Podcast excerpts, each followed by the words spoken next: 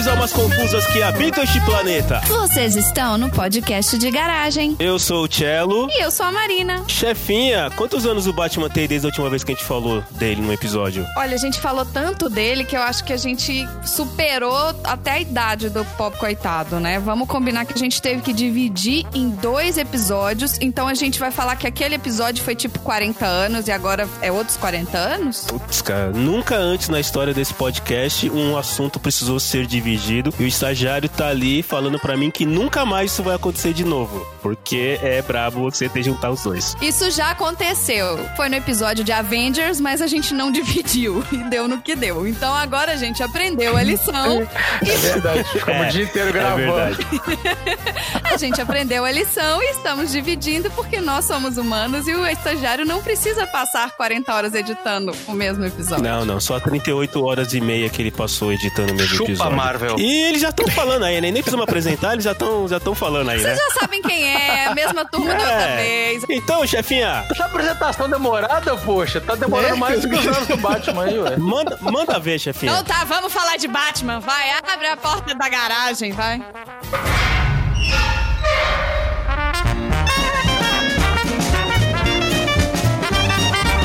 Você está no podcast de garagem.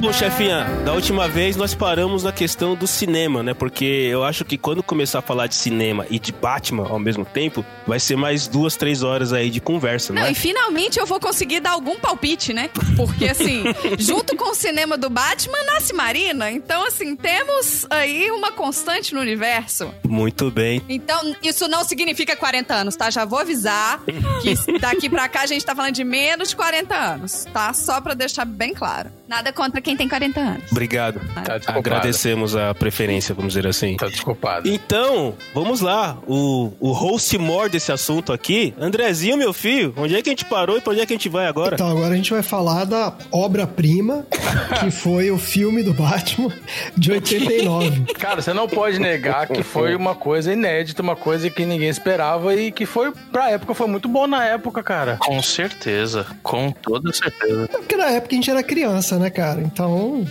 quando você é criança, tudo Não, é... não, não é só criança, não, não, não, não, não, não é um filme pra, nem é um filme pra criança. Naquela época já era da, Mas da- qual que é. Mas peraí, vamos lá. Eu- eu- é porque assim, eu sou bem limitada na questão dos filmes mais antigos do Batman, que eu assisti todos na sessão da tarde, tá? Eu não sou da geração cinema do Batman quando era criança. Qual que é esse filme? Era de qual vilão? E- Não, esse é o Michael Keaton contra o Jack Nicholson. Não, não, não. Caraca, De novo, que isso, vou bicho? refazer a minha piada, pergunta. né? Mas é verdade. Ah, mas é, ué. Quem é o vilão? Eu não estou perguntando quem é o ator. É o Coringa Jack Nicholson. Obrigada.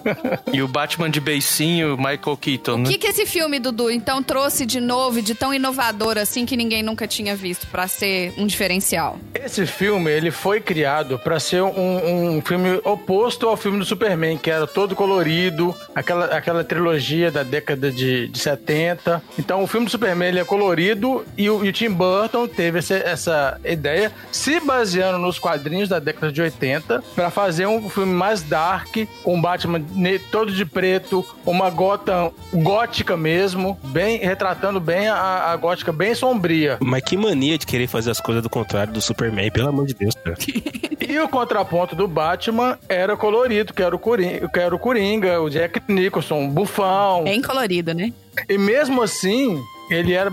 O personagem é sádico ainda. Ele, ele frita um cara dando um aperto de mão. Sacaram? Gente, eu, não, eu, eu- eu confesso que eu não lembro detalhes, assim. Mas esse é um que o Coringa faz uma tirolesa? Não, cê- Não, não existe isso. Tirou. Não. é Tirolesa? sim, ele faz uma. Eu acho que ele. Eu acho que ele faz pra descer do, do carrinho. Ele tá naqueles carros Você, de. você entende o que que é o tirolesa? Só pra gente ver. É, ele tá naqueles carros de. que ele tá na, na- no final lá, que ele tá sol- soltando aquele, aquele spray de riso lá, aquele gás de venenoso, né? O É. gás do riso lá. E aí acho que ele tá no alto e desce mesmo pra enfrentar o Batman. É bem interessante, gente. É uma Isso, tirolesa é quando tem uma corda e você se pendura na corda e escorrega pela corda. Eu acho. Isso, aí ele desce. Eu acho, eu acho que tem isso mesmo, que ele desce no, no chão. Olha, eu acho que o ponto mais bizarro do, do Coringa nesse filme foi quando ele tirou o revolvão da, da cinta lá, que a- o cano do revólver ele era maior que a perna dele, né? Parecia. Não, é Exato. mesmo. Tem aquela cena que ele vai tirando. É, mas é,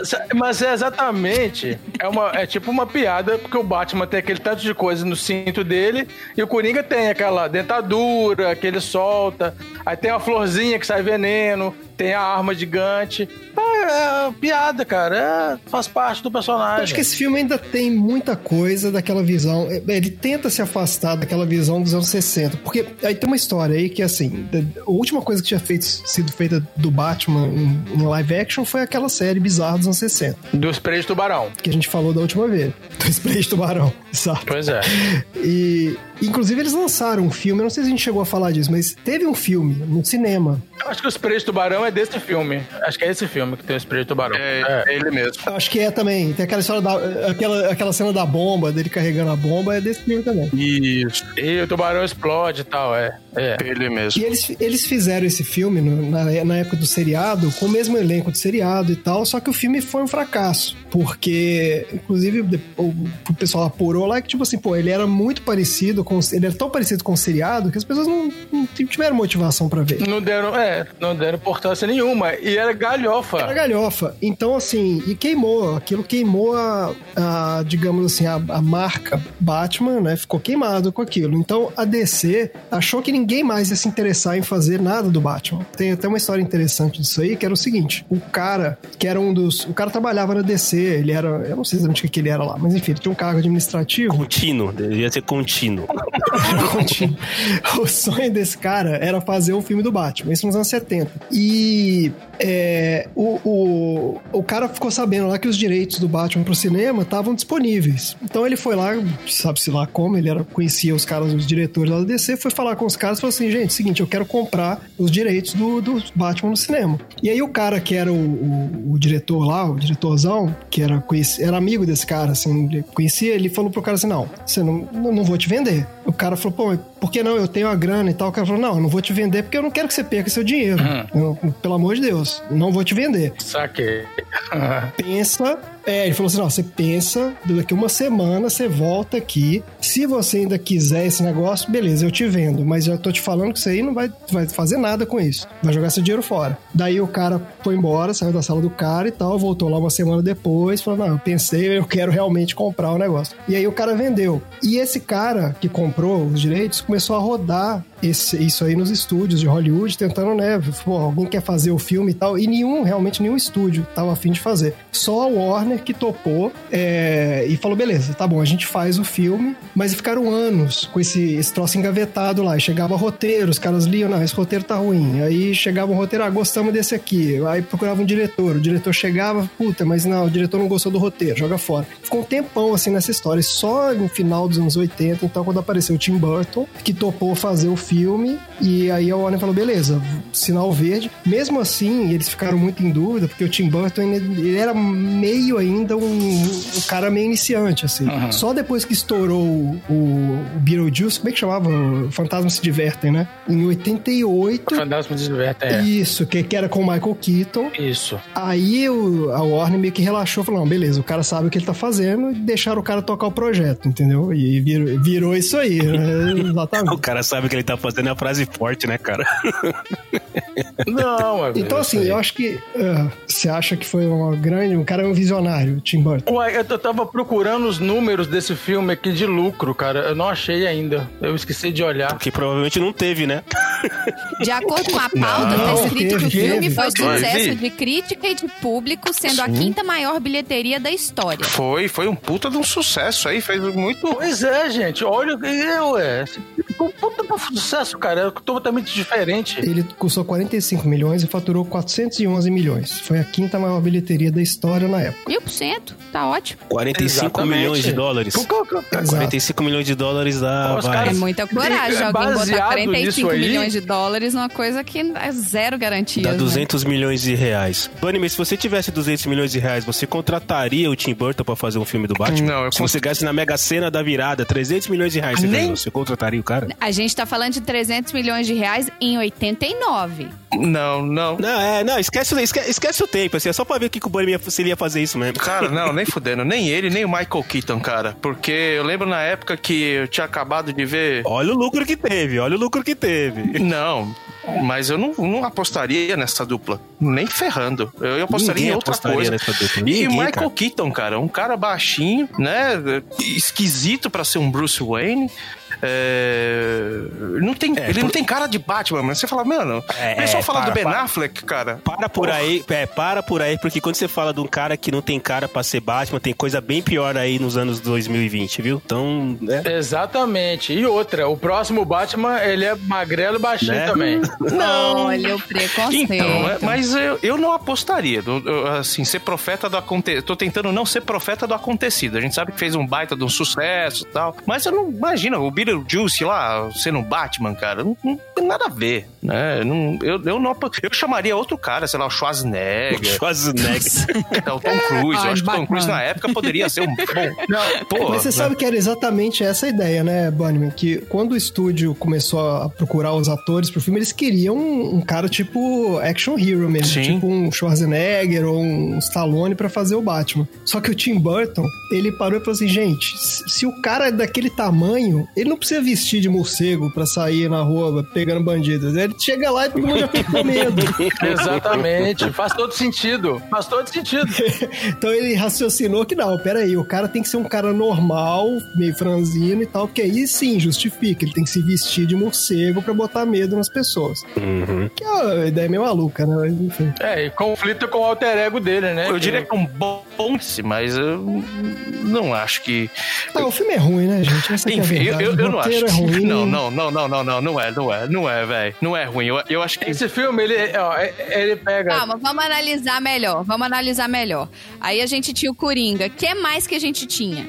Tinha algum A gente tinha a Vic Vale, ó, a gente tinha a Vic Vale, a gente Vic tinha o comissário Vale, Gordon, o Kim Alfred, Basinger. é, Kim Basinger, o Alfred, que era o Michael Gook, o Puta, Billy esses D. caras Williams, ninguém lembra mais, que era o cara. Harvey Quem- Dent. Tem o Harvey Dent. Ah, tinha mesmo? O Lando? Olha, ele já tinha participado, o Harvey Tinha. Dent. Oh, Lando Calrissian. o. Harvey Dent é o cara que fez o Apollo no rock, não é? Não, é o Billy D. Williams, é Não, o... cara. Não, tô viajando. É ele? Apolo não, é o... É o, o... Ai, Lando, o Lando Calrissian. Lando Calrissian. Gente, é o Lando. Tô falando aqui há 20 Isso, Lando. Isso mesmo. E aí é o seguinte, depois que esse filme fez sucesso estrondoso, eles já encomendaram a- a- o segundo filme projetando uma quinquilogia. Eram, era pra Quinquilo- ser cinco filmes. Misericórdia. Nossa. Só que, não, pera aí, misericórdia não. Foram quatro filmes. A sequência são, são quatro filmes. Todos os filmes que foram Mas eles, não, lançados... pe- mas eles não tinham. Os dois filmes do, do os dois filmes do Joe Schumacher fazem parte dessa mesma Faz, infelizmente. dessa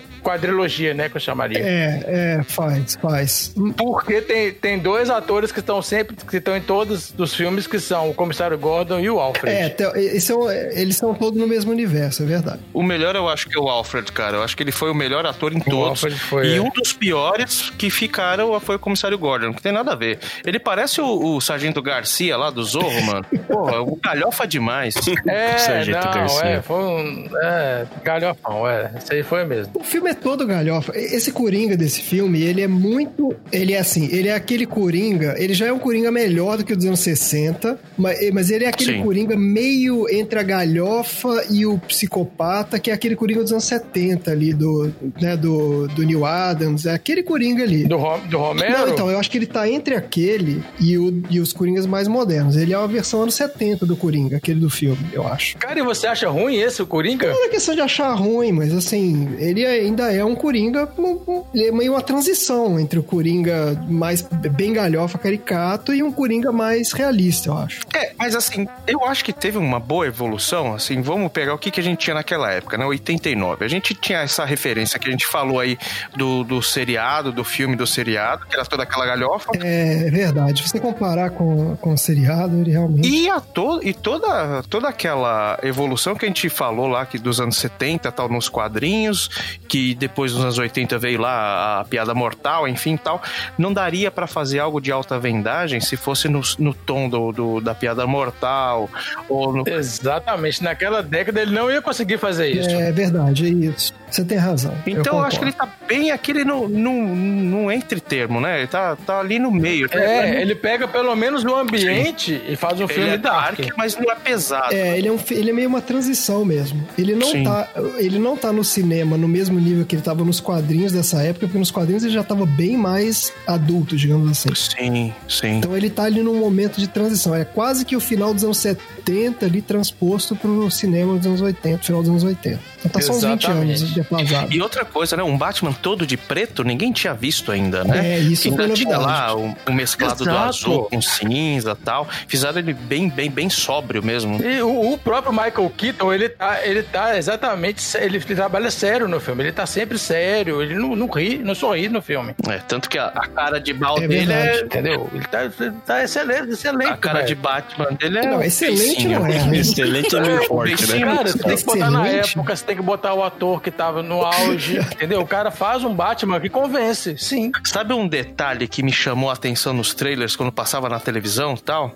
O Batman tinha orelha dessa vez, né? Não era aquele capuzinho, Pô, né? quem, quem naquela, naquela época a gente tava acostumado com a orelha era torta, é. Pois é. Pô, o cara tem orelha, a orelha é, é sólida, né? Caramba, vai ser muito louco, cara. É. E detalhes hoje em dia que é ridículo, né? Mas pra quem tinha Batman do Adam West, aquilo ali era uma maravilha, mano. Tem uma história muito boa da roupa do Batman desse filme, que a roupa era feita de silicone, né, de um material todo especial, e o cara não conseguia se mexer, né? O Michael Keaton. ele- a roupa era É super pesada. Nem o dublê dele, é, nem o dublê. Exato, que aí eles contrataram um dublê, que parece que o cara era um mestre de artes marciais e fortão e tal. Ele não conseguiu lutar, é. E o cara também não conseguia se mover na roupa. Botaram o cara e o cara não tinha como. A roupa era Não conseguia. impossível A cara se roupa, não, é. Isso aí, lógico que era a tecnologia que eles tinham na época, né? Pra fazer aquilo As cenas de luta do Batman são ele girando, né? Ele vai virando de costas, vira pra um lado, vira pro outro, e o pessoal caindo do lado. Porque ele, ele não encosta ninguém. do lado ali, é nada. Cutscene direto ali, direto o cutscene. O cara, o cara em pé, o cara deitado. O cara em pé, o cara deitado. É. É, ele vira, aí cai alguém. Contrataram o. Bruce Lee e colocaram uma camisa de força no cara, né? É. tipo Não, isso, é é, luta aí, Bruce Lee. Mas os caras Quero não ver. fizeram, provavelmente. Eu, não, eu lembro mais ou menos desse filme. Esse filme não tinha muito efeito visual. Quer dizer, tinha pra época o que era possível, mas não era um negócio carregado, né? Tinha efeito digital, né? Era tudo aqueles efeitos práticos e tal. É, era efeito visual, né? Não era efeito digital, né? Eu não me lembro, assim, de ter grandes cenas de ação, não, pra falar a verdade. O cara, o Batman tinha até a nave dele, gente. A nave é nesse dele. filme? Uhum, É, é. nesse filme. Ele leva a nave até. Ele sobe assim numa altura que ele, que ele faz sombra na lua e faz o símbolo do Batman na Ai, lua. que galhofa. E volta. Não, E isso é galhofa, isso é galhofa. E ele, ele Mas- corta os balões do Coringa ali. Eu lembro dessa Corta cena. os balões. Pois é, cara. e- exatamente. Essa cena do, da, da Bate-Asa lá, Bate-Wing, sei lá como é que chama, na lua, É, virou Bate- capa de disco do, da trilha sonora Pois instrumental. é, pra você ver como é que era. a- Tão cabulosa que foi, né? Da trilha sonora, qual delas, Bunnyman? Da do, do Prince ou do. O do Daniel Elfman? foram dois álbuns, né? A do Elfman foi. A do Danny Elfman foi muito boa, cara. Foi. Tanto que. Essa é, virou icônica, né? é, é, Putz, é, é verdade, a trilha sonora do Prince, né, cara? do Prince, eu tenho o álbum até hoje, cara. É. Teve duas trilhas sonoras nesse filme. Era muito ruim porque também. teve. Eu, tenho- eu tinha um álbum, eu não tenho mais, mas eu tinha um álbum. Talvez tenha na casa dos meus pais, talvez esteja lá. Ele teve a trilha sonora do Danny Elfman, né? Que foi o cara compôs a trilha do filme, virou icônica e tal. Só que aí a Warner, na, aos, 20, aos 45 segundos do tempo, falou, virou pro Tim Burton e falou: ó, é o seguinte, tem que botar a música do Prince aí no meio. Sim. E o Tim Burton ficou puto, né? Foi ficou incrível. puto. Mas como assim? Os caras já fizeram aqui a trilha toda. Ah, enfiaram a Claro, música é lá. Lógico, parece né? que ele, ele ficou. Até hoje ele é puto com isso. Ele fala que nunca curtiu essa ideia de Ah, gente, mas ele não deixa ninguém mexer em nada dele desde sempre, né? Então. Mas esse filme, o, o Tim Burton, ele não tava, ele não tava solto, ele ficou meio na coleira. Não, ele tá. É, ele tava. A galera tava. Quando eles deram, quando eles deram liberdade pra ele no segundo filme, Aí cagou de vez. soltaram ele da né? Aí, coleira, puta, aí o trem desandou. Aí Pô, desandou.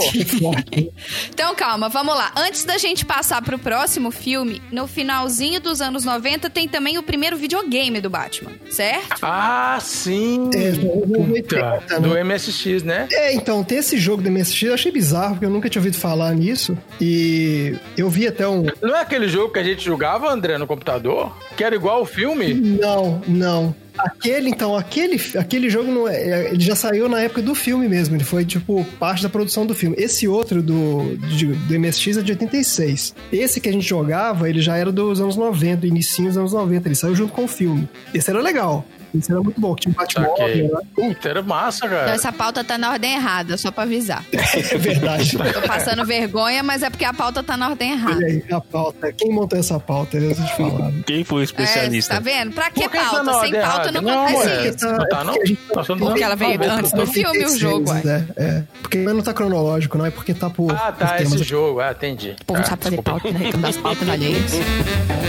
Vamos falar da, da, da trilogia seguinte que veio, que os anos 90 nos O que trouxe. aconteceu no Batman Retorno? Soltaram o Tim Burton, deram liberdade total pra ele, e aí ele espirocou. Ele criou um, um pinguim que era um monstro deformado, vivia no esgoto. Aquilo, né, cara? Nada pra cima. Criou uma mulher gato que era uma, era uma, uma, uma secretária que virou depois uma, uma felina sensual lá, uma mulher super sexy. Ela- é esse filme que É a ela morre. secretária que caiu da janela?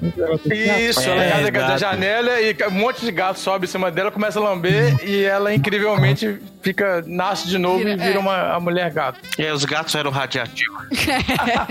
Não é, mostra que não é mulher gato porcaria nenhuma, porque ela não caiu de pé.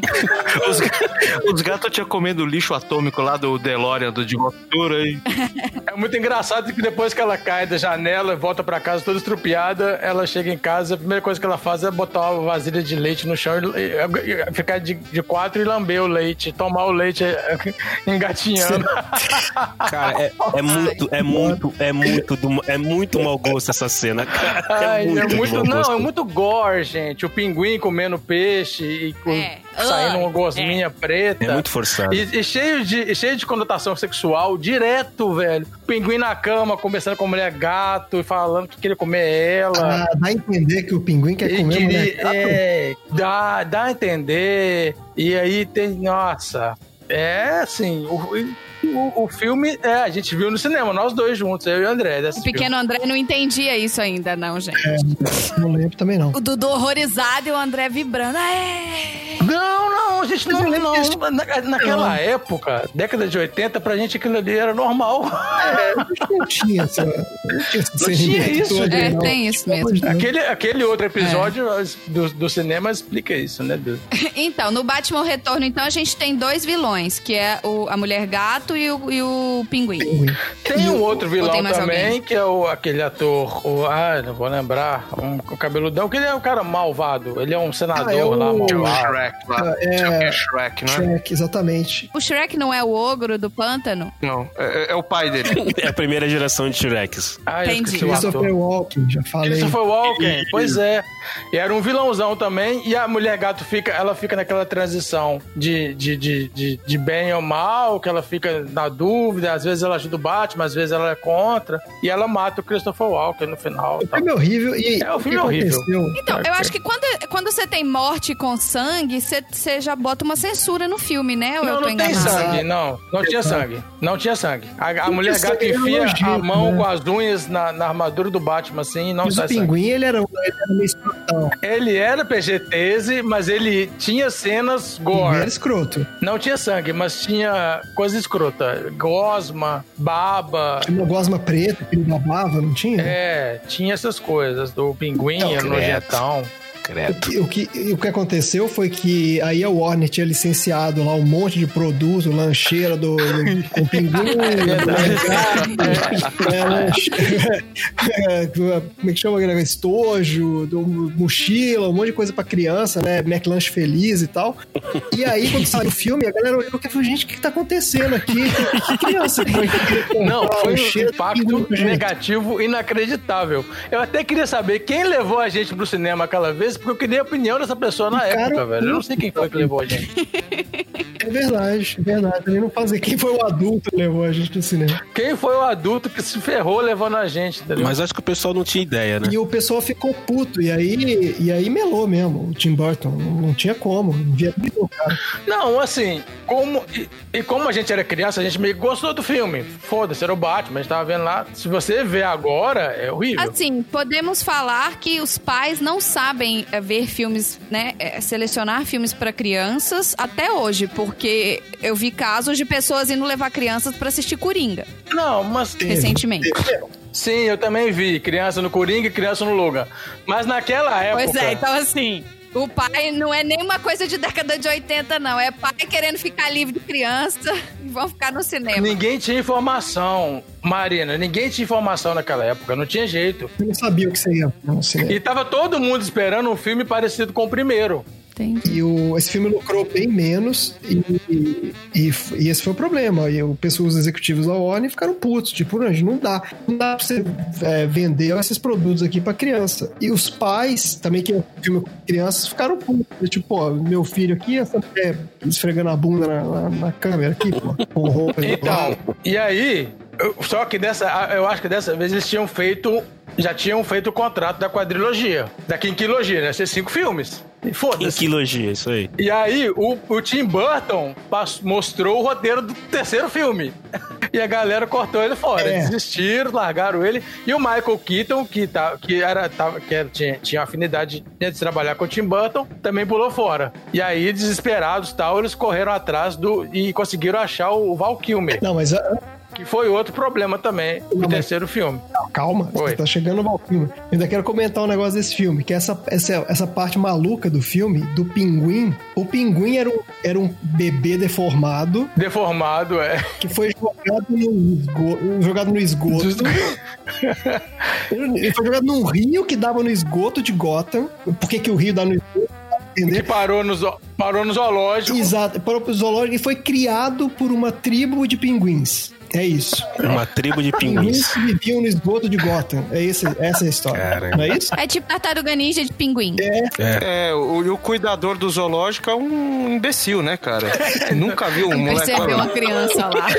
anos. O cara nunca percebeu. E aí, como a família dele era muito rica, é, depois que descobriram que ele era o, o, o- o herdeiro lá da família, aí eles, eh, né, a galera do marketing queria. Esse, esse político do que é vilão também foi lá e fez a cabeça dele pra ele virar prefeito de Nova York e tal. Pode dar prefeito, né? Nossa, De Gota, né? Prefeito de que Gota. desculpa. história. E o que eu achei interessante é que para os caras, é, para montar o estúdio, e encheram de pinguim no estúdio. Então, eles contam que o cheiro no estúdio era insuportável. que era Sim, um- pinguim fede pra caralho. Pin- Pinguim fede mais do que garça. Olha aí, temos um, um padrão de comparação por quem conhece, hein, gente? Exato. É, Exatamente. Nossa. Exatamente. Os caras gastaram uma grana com ar-condicionado, porque tinha que ficar gelado o lugar. E eles estavam filmando, tipo, no verão. e gastaram, entupiram o negócio de ar-condicionado. Aquele monte de pinguim andando pra lá e pra cá o dia inteiro. E os pinguins começaram a entrar no cio.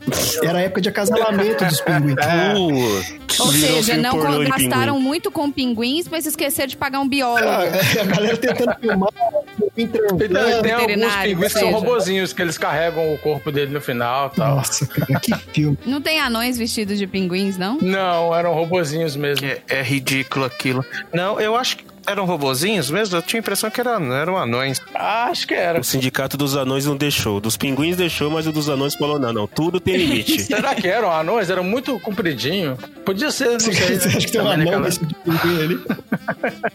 Eu não sei também, se era... porque parece, não, não, parece acho que robô, não. não Cara, sei. devia ser um É. puppetzinho lá. Não é possível. Bom, mas aí, então aí, exatamente o que você falou, né? Saiu, o Tim Burton foi lá, mostrou tudo empolgado. e, Ah, aqui minhas ideias do terceiro filme.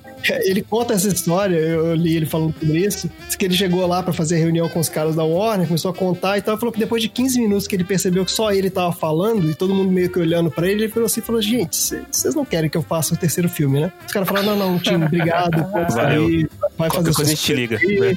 Né? Então podemos falar que o contrato do Tim Burton foi encerrado logo depois do Batman O Retorno. Já é era, isso. já era. Isso. Ok. Então temos os títulos, então, que era o. O primeiro filme chamava Batman, só Batman, Isso. certo? Certo. O segundo filme chamava Batman O Retorno. Uhum, Isso. Faz sentido. Tá igual a gente nomeando PDG, então. É uma imaginação que, nossa Incrível, senhora. né? E aí, depois do Batman e do Batman Retorno, veio o Batman Forever. Ou seja, vamos, vamos usar Batman alguma coisa. Exato. Batman eternamente, exatamente. A trilha sonora é muito boa desse filme. Batman Ponto. De qual filme? É do É o único comentário. Ponto. Não, então, o Jim Carrey também no auge, ele tem umas sacadas tal. Segura o filme. Ah, não, você não vai elogiar. O Jim Carrey segura o filme como É, ator. aquele liquidificador que ele cria Ah, sensacional. esse é o filme que o Jim Carrey faz o Coringa, né? Charada. O Cara, Coringa não, desculpa, o Charada. Vocês mesmos falaram, colocaram na pauta que o, o Charada era pra ser o Robin Williams. Na boa, seria muito melhor que o Jim Carrey. Porque o Jim Carrey, ele tava naquele momento que ele é o over, overact, né? Que ele consegue fazer as, as caras e tudo mais e tal. E aí puxaram ele pra fazer por causa disso. Mas, hum, cara, na boa, acho que o- próprio Ele tava Ace Ventura nesse Mano, filme, né? O próprio Jim Carrey não deve considerar isso como um bom trabalho, porque foi muito zoado. Discordo veementemente. Porque se o Robin Williams tivesse feito o, o Charada, ele tinha se matado logo na estreia. Ele não tinha demorado tantos anos pra se matar. Teríamos uma morte preco- mais precoce ainda. Porque, mano, na moral, ninguém merecia fazer aquele negócio. O, o, o Duas Caras lá, que é o inesquecível. Tommy Lee Jones, isso. Tommy Lee Jones, mano, ele não merecia aquele papel, cara. É muito galhofa, velho. Muito E galhofa. sabe o que, que é foda? Esse filme.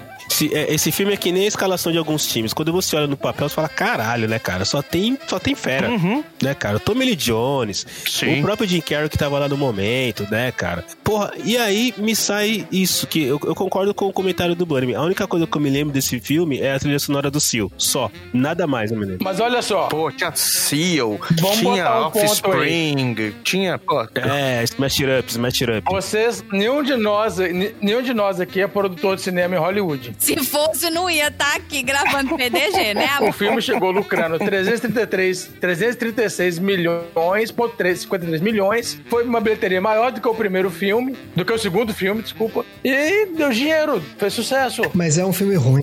eu não sei como, gente. É muito ruim. Tá errado? Não tá. Não tá errado, mas nós estamos aqui pra, pra, pra criticar porque nós não gostamos. Lógico. Foi uma O bosta. primeiro episódio mostrou a fanboyzice de Batman que eu tinha aqui na garagem. Agora vocês estão vendo o que, que é dos anos 80 pra frente. É o que, que eles falam hoje em dia. Vocês estão vendo, né? Mas não é aquele negócio, Mas tem então, altos pra eu entender. baixos. Esse é um baixo, por exemplo. cine- Embaixo, embaixo. Bota um alto aí pra equilibrar então, vai. Bota um alto. Cinematograficamente falando, o filme é ruim, com certeza. Mas é um filme é, que alavancou né, os atores e. e é, é, é um filme, é uma superprodução. É uma superprodução, gente. Não adianta. Fez sucesso. O Dudu tentou, tentou, tentou e não achou um alto do filme. Não achei. Não, não tem. É uma bosta. Não, na boa, eu acho que o alto do filme foi o Val Kilmer. Ele, eu achei que ele é um Batman muito melhor Sério? do que o. do que o. Sério? Eu achei. Mas Dos parece novos- que tá faltando o dos- Batman dentro da roupa dele. É o Batmamilo, não é? O Valkymer é o Batmamilo, não é? Não, gente, o Val Kilmer é muito ruim.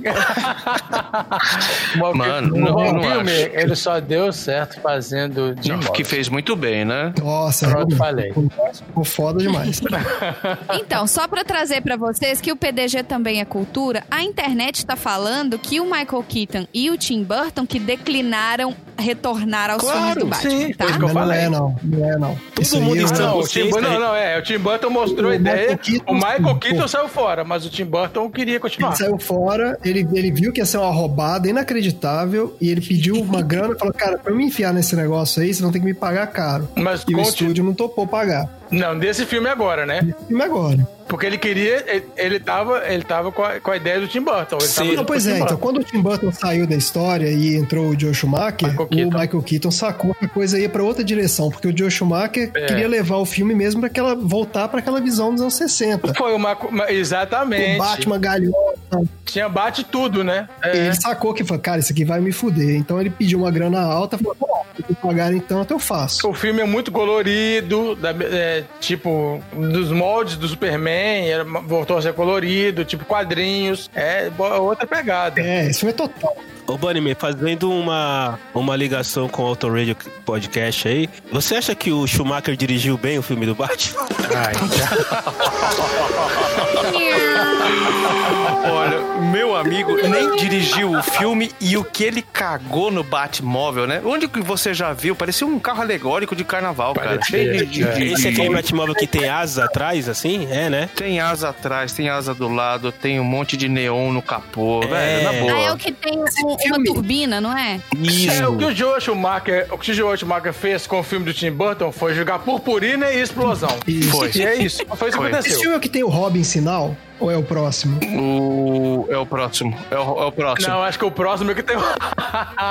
é o, não, o outro, o outro é o concurso da galhofa. Então, pelos títulos do filme, a gente tem o Batman, o Batman o Retorno, o Batman Eternamente e o seguinte é o Batman e Robin. Isso, esse é o auge da galhofa. Acreditamos que é esse aí. Não, mas no, no- o Batman Eternamente já tem o Robin, que é, que é muito doido, porque Ah, ele apresenta o Robin. É, ele é apresentado. é muito doido, é um cara da idade do Batman. Então, assim, como é que o Batman adota É, um cara é que é da tipo idade isso. dele? É, Isso o cara adota doido. um- O Val Kilmer tem tipo 30, Esse Batman é muito ruim, gente. Tô falando. Esse 32 Batman, anos e esse adota um Val Kilmer moleque de é. 28. Que isso, cara? É. Esse é, aí Isso foi realmente muito errado, muito errado. É, adota o irmão, né? A gente saiu do Batman, foi pro Batman Retorno, passou pelo Batman Eternamente e chegou no Batman e Robin. Foi. Me O Batman e Batman Robin é o que o Milo. Robin é, mais esse, alto que o Batman, aqui né? Isso. é o limite do.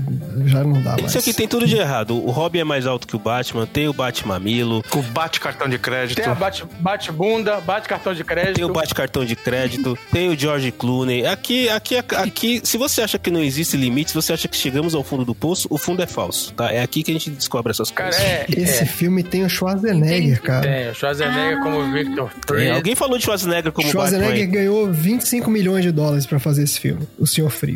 Putz, grila, Nossa, mano. metade da- do custo do E primeiro botaram filme. uma armadura escrota nele, pintaram a cara dele toda. Ele mereceu, porque ele tava se Nossa, fudendo ali, viu? ele parece que a tava- armadura tava tipo, se pesava, fudendo. sei lá, 50 É. quilos. Era um Nossa. negócio maluco, cara. Vamos lá, alguém tem se algum alto fudendo. desse filme?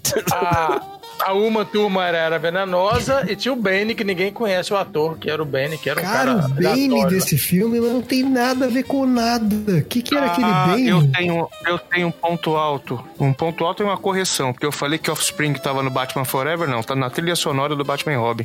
Esse era o ponto alto. Ah, tá. De resto, Offspring. Era. É, não, o Batman Forever é, o- é o Seal mesmo, né? Que é, É, só o ele, Batman acho. Forever é o seu. não, tem uma trilha, tem uma trilha bacana, os dois. Os As trilhas dois são álbuns, boas, cara. As são trilhas boas. são boas. Talvez é isso que salva. É o Danny Elfman ainda? Tem, ainda tá por trás desses negócios? Eu não sei. Eu acho que ele já não tava mexendo com esses filmes, não, cara. Eu acho que não, não tinha mais Daniel Elfman, não. Não, não tinha. Eu acho que o filme tinha uma baita produção, mas assim, eles são muito ruins. E esse aqui, ele, ele chutou o balde total, né, cara? Tem aquela menina lá também, uma, uma Batgirl nada a ver. Quem que é aquela A, menina? Bat, a Batgirl é, é sobrinha do Alfred, mano. O que, que é isso? Que Sobrinha absurdo. do Alfred? O que, que era aquilo, cara? Mas a Batgirl na- nos quadrinhos, ela era sobrinha do Alfred? Não, nunca teve nada. Não, é sobrinha do comissário Gordon. Sobrinha, ou em algumas versões, filha do comissário Gordon. Filha, né? Exato. E assim, qual que é o problema de você colocar ela como filha ou sobrinha do Gordon, entendeu? Que diferença ia fazer no filme? Por que, que botaram do Alfred? Porque Não o comissário sentido. Gordon era o Sancho Pança lá, era o. o- Mas e daí, ué? Podia, podia ser a filha dele? é, po- poderia. Não vejo problema Não, algum. é, esse que é- essa que é a questão. Os caras mudaram os negócios muito Esse filme é que o Senhor Frio queria congelar Gotham, não é isso? Isso. Que era o... Ele Exatamente. tava puto porque a mulher dele morreu, não é isso? E aí ele tava Isso. indignado. Tava congelada. Não, não, a mulher dele fica. Ela tá congelada. Isso. Essa história até aí. Ah, ele queria congelar Gotham pra mulher dele poder sobreviver em Gotham. Olha que doideira. Não é isso? Era isso a história? Não, não. Eu, Eu não sei acho que lá, era. cara. Eu não lembro Não, disso. é o que isso? eu lembro, que eu lembro era o seguinte: o spot do doutor do, do, do senhor frio gelado, ele sempre tem vários nomes, é que ele sempre tá procurando a cura pra, pra uma doença rara lá da esposa. O fato dele congelar Gotham era pra chantagear a cidade a dar os diamantes que ele precisava pra poder gerar cura. Isso, pra construir a, o equipamento que teoricamente ia curar a mulher dele. Ah, nossa. É isso. A minha ideia é muito melhor. Congelar Gotham e a mulher sobreviver. Puta. É, é. E onde que a era venenosa entra nessa história? A Era Venenosa era o- outro cara que. Um outro pseudo vilão que apareceu foi o Homem Florônico, não é o nome do cara, né? Que é o, o. Esqueci o nome do cara, mas o cara que faz o pai do Lex Luthor naquela série Smallville lá.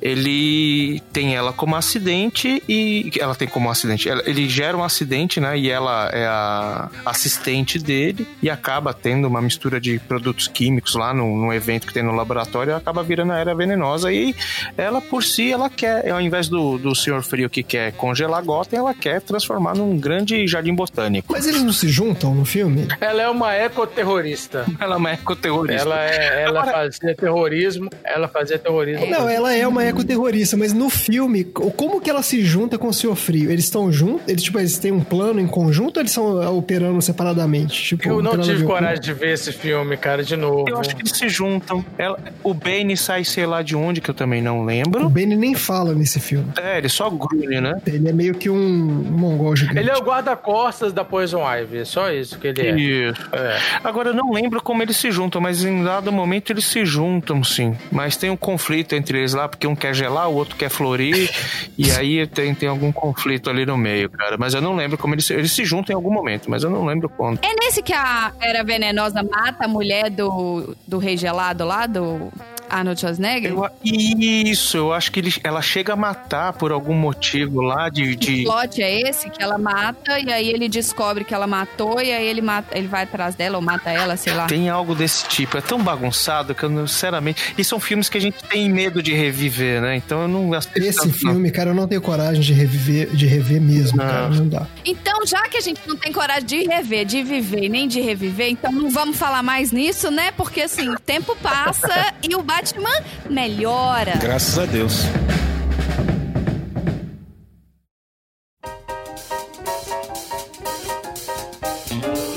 Então, depois dessa, dessa. Como é que chama, Dudu? Que era pra ser uma quinto, Quin- não sei o quê, virou uma quadro. Era pra ser uma quinquilogia e virou uma quadrilogia. E aí cancelaram, cancelaram o projeto. É, Exato, aí foi todo mundo cancelado. Em paralelo, o que que tava acontecendo na TV? A série do Batman, do desenho, não é? Ou não tinha? TV? Mas, André, fala aí, André. Era só no É, cinema. Pois é. É, não, esse na década de 90 que tiveram as séries clássicas do Batman que todo mundo ama e até hoje, que foi a, a série animada, né? Que foi aquela que teve a Arlequina. E... Essa repete até hoje, não repete essa série? Cara, essa série fez muito sucesso, é considerada uma série icônica Até mesmo. hoje essa série passa na, na TV, cara. Na série, na série. A né? Arlequina, ela foi criada na série, não é isso? Ela não, é dos quadrinhos. depois ela foi pros quadrinhos, mas foi Pois criada é. na série. Por esse, pelo Paul Dini, esses caras que depois fizeram os... A queda de expectativa foi quando eles assistiam as séries, aí eles foram ver o filme e era outra coisa completamente diferente, né? Dois mundos. É, exatamente, porque eu acho que a série ela foi lançada, inclusive, meio que no reboque do filme mesmo. Era meio que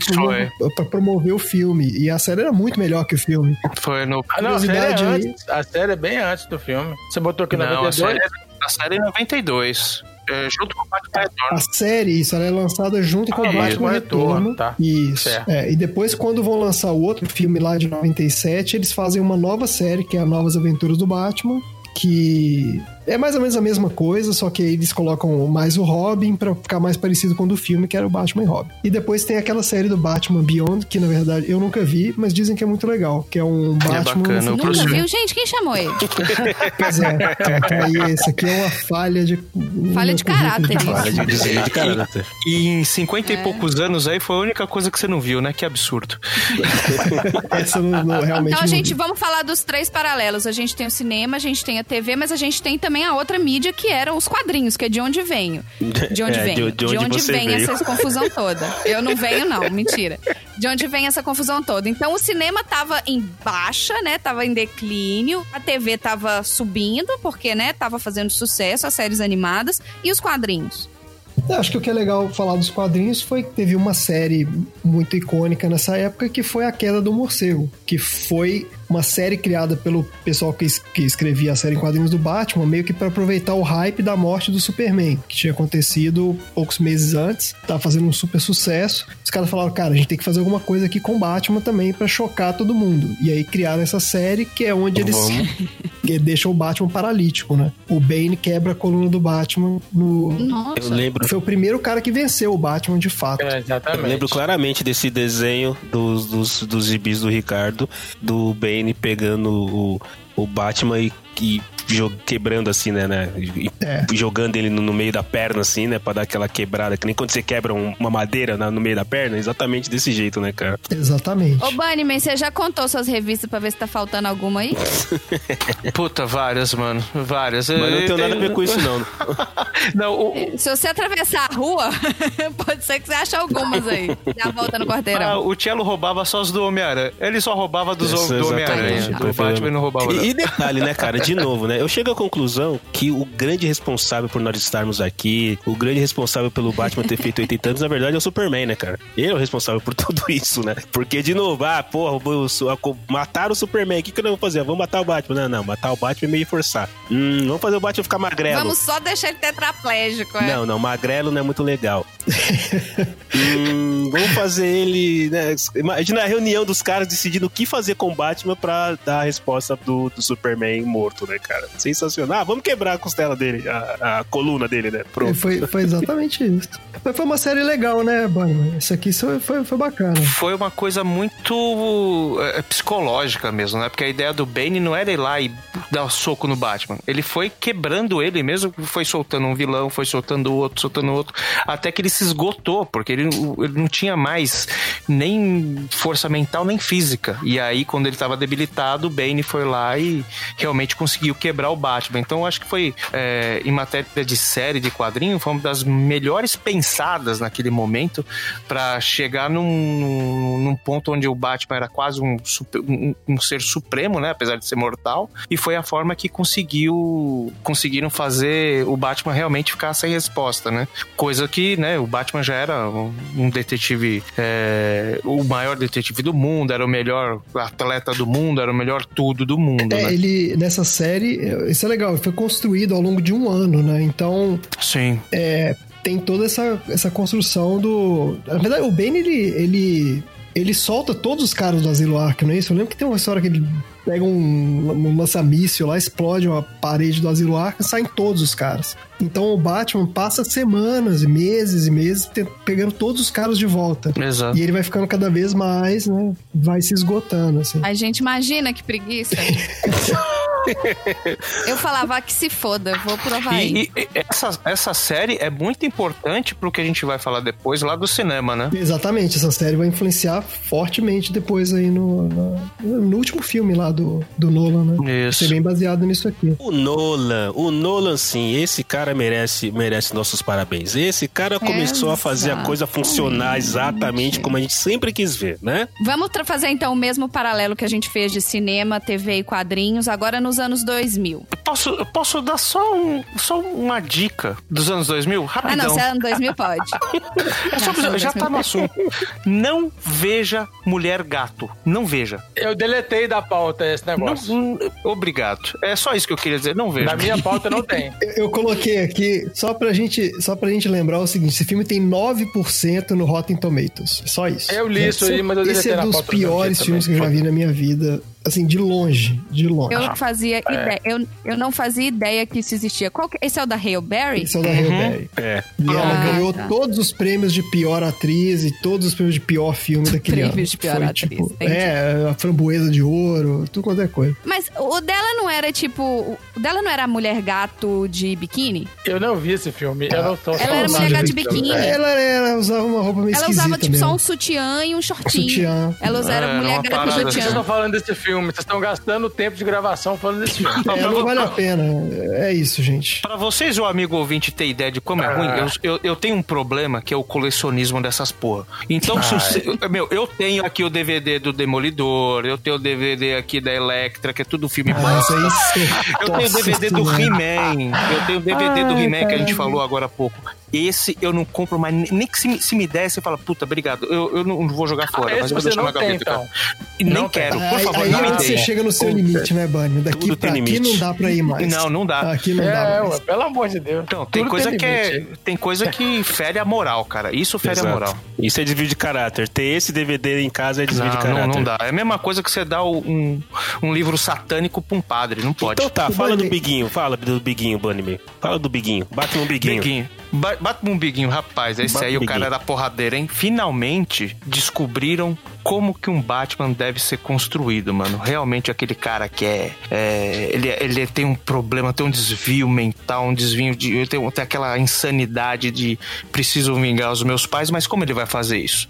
Ele vai fazer isso sendo falando besouro suco três vezes e, e ganhando poderes? Não. O cara vai lá, o cara vai, vai, vai pesquisar a mente do criminoso, ele vai errar muitas vezes, ele vai pro submundo, ele vai até a sarjeta e vai procurar o teu destino, que é o quê? Que é realmente ser um Batman, cacete. É- Esse é o filme que, re- que mais demonstra como que um ser humano pode se tornar o cara mais pica das galáxias dos quadrinhos, mano. Esse, esse, o, esse o Batman é o, é o Bale, né? É o Christian Bale, certo? O próprio. Isso. Exato. E aí, é, aí eu acho que tem, além do, do, do diretor do Nolan fazer um puta de um trabalho, de novo, como a gente falou lá em cima, tem um puta do elenco, mas o Bale, cara, de todos os Batmans desde que a gente tá falando aqui, eu acho que ele é o cara que conseguiu dar a cara de Batman mesmo, assim, de todos que a gente viu até agora, tirando os caras que foram mais chacota, os caras que ganharam o papel do nada, né, sem querer, o cara tá passando, "Ah, você não quer ser o Batman? Ah, beleza, vamos lá, né?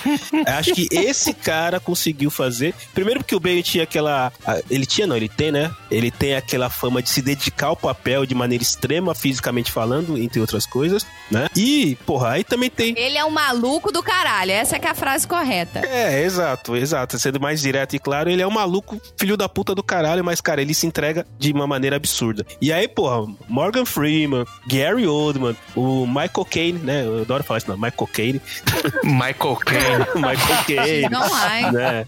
O, o Nilson, né, cara? Porra, é um puta de um. de um- não- não- juntou o Nolan, juntou o Bale e esse puta desse, desse, desse, desse elenco. Aí sim as coisas começaram a ficar interessantes. Cara. Eles explicam por que, que um cara que é milionário consegue ter todas aqueles, aquelas traquitanas, né? E- Isso, ele, ele dá, ele dá. Por mais. Tudo bem, essa explicação não é aquela explicação que você. Tipo assim, você tá indo pro cinema, você sabe que você vai ser enganado, você sabe que vai ter um monte de firula ali. Uhum. Mas é uma firula que você aceita mais facilmente, entendeu? É, então, mas imagina agora, né? Todos os- esses outros filmes que a gente falou, tal, pô, será que o Bruce Wayne poderia ir lá e construir um Batmóvel? Ele poderia construir um bate-avião, um bate não sei o quê? Cara, ele tem um complexo tecnológico que faz o bagulho na muquia pra ele ter um cara que manja. Exato. Porque o, o cara não, ele não pode ser físico, mecânico, pintor. Ele não pode ser tudo isso ao mesmo tempo, porque é impossível. Ele não, é ele, não é ele não é o Christian Grey que faz tudo. Exato. ele não é o Christian Grey que pilota, toca piano, os caras quatro. Não é isso, entendeu? Exatamente. É, nessa, nesse aspecto da, da parte, digamos, do, de equipamento dele, eles se basearam muito aí no 007, né? Então colocaram lá o Lucius Fox como meio que sendo o Q do Batman, Uhum. é o cara que constrói as coisas. E o mais curioso é que aí esse filme foi influenciado depois o reboot do 007, que foi o do. Como é chama do cara lá? O Daniel Craig? Daniel Craig. Daniel Craig. É, Daniel Craig. foi baseado nesse filme. Os caras falaram, pô, é isso que a gente tem que fazer para um 007 ser, no- trazer ele para uma nova geração, né? Todos os equipamentos que o Batman tinha, eles eram todos. é, é, é, o, o- o Fox ele fala assim: não, isso aqui era um, era um, um produto do exército, que o exército usava. protótipos, né, de coisas que eles iam fazer, é. Esse Exato. tanque era um protótipo, então era muita coisa muito realista mesmo. Então era- ele trouxe um pouquinho, né? Botou um pouquinho de pé no chão no Batman. O, o curioso é que o. o Foi um bom argumento isso falar que era coisa de, de exército. O curioso é que o, o, o vilão desse filme seria o vilão do quinto filme da Quinquilogia, que é o Espantalho. Eles iam usar o Espantalho na Quinquilogia lá do Schumacher. Mas o Espantalho ele não é bem o vilão desse filme, né? Ele é, Lógico ele é um que é, tá vilão. doido? não, não, não. O vilão, não, não. O vilão do filme é o Ra's al Ghul. O Espantalho ele é meio que um, ele é meio que ele, ele ó. trabalha pro Ra's al Ghul nesse filme. É. Ele não é o vilão do sim, filme. sim. Mas é. É, ele é um dos vilões do filme. Mas ninguém- ó, eu não conheci o Ra's al Ghul, por exemplo, na, na época que eu vi o filme, então pra mim, assim, ele apareceu depois. E olha a coisa que, que interessante que é, é- é um, é um novo, uma nova página na vida do Batman na- no cinema, né? E o Ra's al Ghul, como a gente disse no episódio anterior, o Ra's al Ghul foi um dos vilões que trouxe a, a maturidade pro, pro Batman, né? Das histórias Exato. do Batman, né? É, Se torna uma coisa muito mais é, é, humana mesmo. E foi uma escolha muito acertada, né? Porque Sim. você trazendo um vilão que não é esses mais caricatos também, você, você distancia ele daquela visão dos anos 60, nos anos 80, né? Então você traz uma coisa totalmente nova nova, com vilões que nunca tinham aparecido no, no, no cinema. Então você consegue construir uma visão diferente. Você não precisa ficar remetendo aos caras. Se tinha aparecesse um charada ali, puta, cara, de novo, esse cara aqui, entendeu? Uhum. Ia ser zoado, né? É. O próprio espantalho, né? Ele é um, um cara com um, um pano na cabeça, né? Um feio. Uma... Ele é um cara com pano na cabeça, exatamente. Não, É. e eu lembro de ter visto uma reportagem falando do Christian Bale, falando do traje do Batman, que ele não gostava do traje, ele se sentia muito desconfortável com o traje, que o traje incomodava. Então ajudou muito na interpretação do, do Batman, porque ele ficava sempre de mau humor. É, é, na verdade, é- Quando ele vestia o traje, ele ficava putaço, entendeu? É, ele fala exatamente, ele fala de. Eu lembro que tem uma. Ele, ele fala sobre o capuz, o capuz apertava a cabeça dele, então ele sentia muita dor de cabeça. E ele falava assim: pô, o cara que fica sentindo essa dor de cabeça o tempo todo deve estar puto o tempo inteiro. Eu, tipo, eu vou interpretar o cara puto, porque eu porra, ninguém e- aguenta ficar usando essa porcaria. Não, é legal também que ele introduz aquela a voz diferenciada quando o Batman é o Batman, Hum, mas isso. né? Igual nos quadrinhos. E no quadrinho, quando você lê, o quadrinho É. ele tá diferente quando o Batman fala. Sim. O Batman sim. fala com a voz diferente. Então, pra você, mesmo que se você ficar ouvindo o Batman e o Bruce Wayne, você vai, uma hora alguém vai sacar, entendeu? Então, essa questão dele É ser isso mesmo. Eu, é, foi legal ele ter feito isso.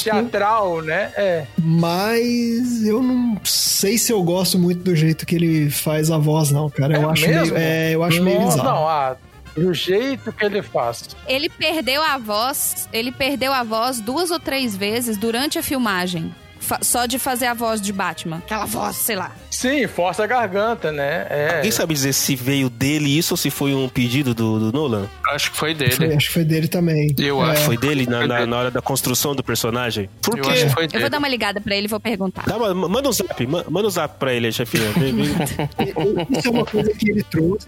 E a outra é o lance dele ficar sempre ele aparecer meio agachado, meio escondido, assim, nas sombras e tal. Aquilo também foi coisa do, do Bale. Ele sugeriu isso. Falou, pô, esse cara não pode ficar em pé andando pra lá e pra cá. Ele tem que ficar sempre escondido e tal. Isso foi um negócio legal. O lance da voz, assim, eu acho que foi, foi legal ele ter colocado isso no personagem. Só que eu ainda não acho que. Eu acho, por exemplo, o jeito que fizeram depois lá com o nosso amigo Batfleck ficou mais legal. Que é uma voz mais sintetizada, assim, tipo. É. Ele tem um troço meio. uma modificação ali, né? Faz mais sentido, né? Do que uma coisa muito teatral, né? Ele interpretando. Eu acho que é um pouco sabe? exagerado, assim. Eu, eu acho que é É, legal eu- mudar. Eu acho que faz sentido, considerando tudo isso que a gente tá Acho que falando. é, um, é a única coisa da caracterização dele que, não me, que eu não gosto tanto, assim. Eu acho que isso aí eu não achei tão legal. É, eu acho um pouco Mas tirando over, isso, assim. eu acho que o filme é Eu fantástico. gostei porque me surpreendeu. Eu achei te- interessante. Achei um pouco over. Mas o Nolan continuou na pegada, então, né? Depois de 2005, Batman Biguinho. Então, só antes da gente mudar pro próximo, eu tenho mais uma curiosidade sobre o filme Batman Begins. Eu estudei. É Daí, pra, de 2000 pra Oh. frente, eu estudei. Ó, que isso, hein? Quando eles estavam gravando o Batman Begins, é, eles gravaram na Filadélfia, né? Eles fizeram. Gotham era na Filadélfia. E alguém, durante as gravações, bateu no Batmóvel. Um- um- uma pessoa normal foi lá e bateu o carro no Batmóvel. Aí na hora que ele desceu do carro pra ver o que, que era, ele ficou assustado e fugiu.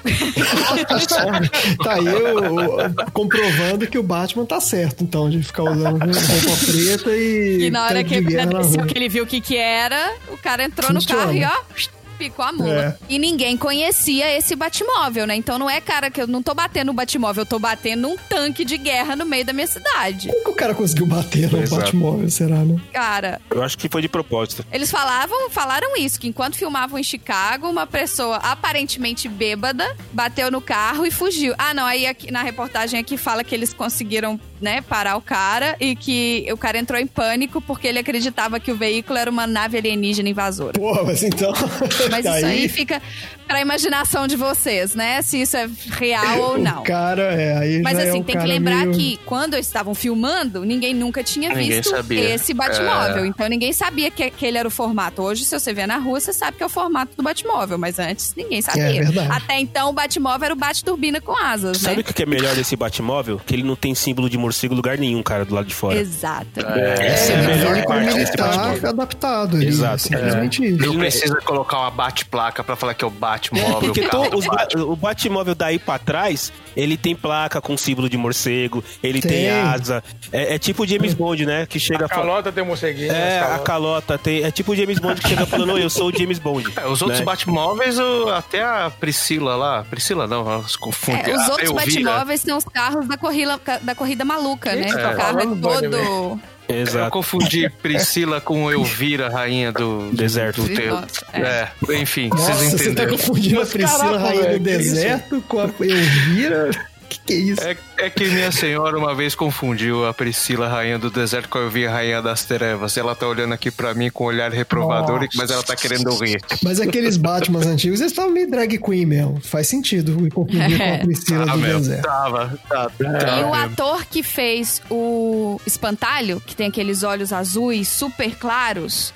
Cillian é, Murphy, ele esse fez. cara, muito Cillian bom. Murphy, isso. Ele fez o teste pra Batman. Não ia dar, né? Ah, é verdade. E aí ele. Ah, é. Ele era. Ele fez o teste pro Batman, só passou, que coitado. o Christian Bale também fez o teste, entendeu? O problema exato. foi esse. E aí não dá, né, cara? Christian Bale fala. Né, Mas não. o, o Nolan gostou muito dele e falou: Não, eu vou te dar, vou te dar um papel secundário aqui. Pois vem cá. é. E dizem as más línguas que o Nolan gostava tanto dos olhos azuis claros dele que ele ficava fazendo vários closes onde ele tirava os óculos e mostrava os olhos. Também, especulação, gente. Fofocas da Marina aqui do Batman. Porque Speculation. o, Ci- o Cillian Murphy acho que aparece nos três, não? Ele Sim. aparece nos três, sim. É Ele o aparece único, nos três. É o único, né? Não é o único, mas Não, tem o Batman também. tem o Batman também.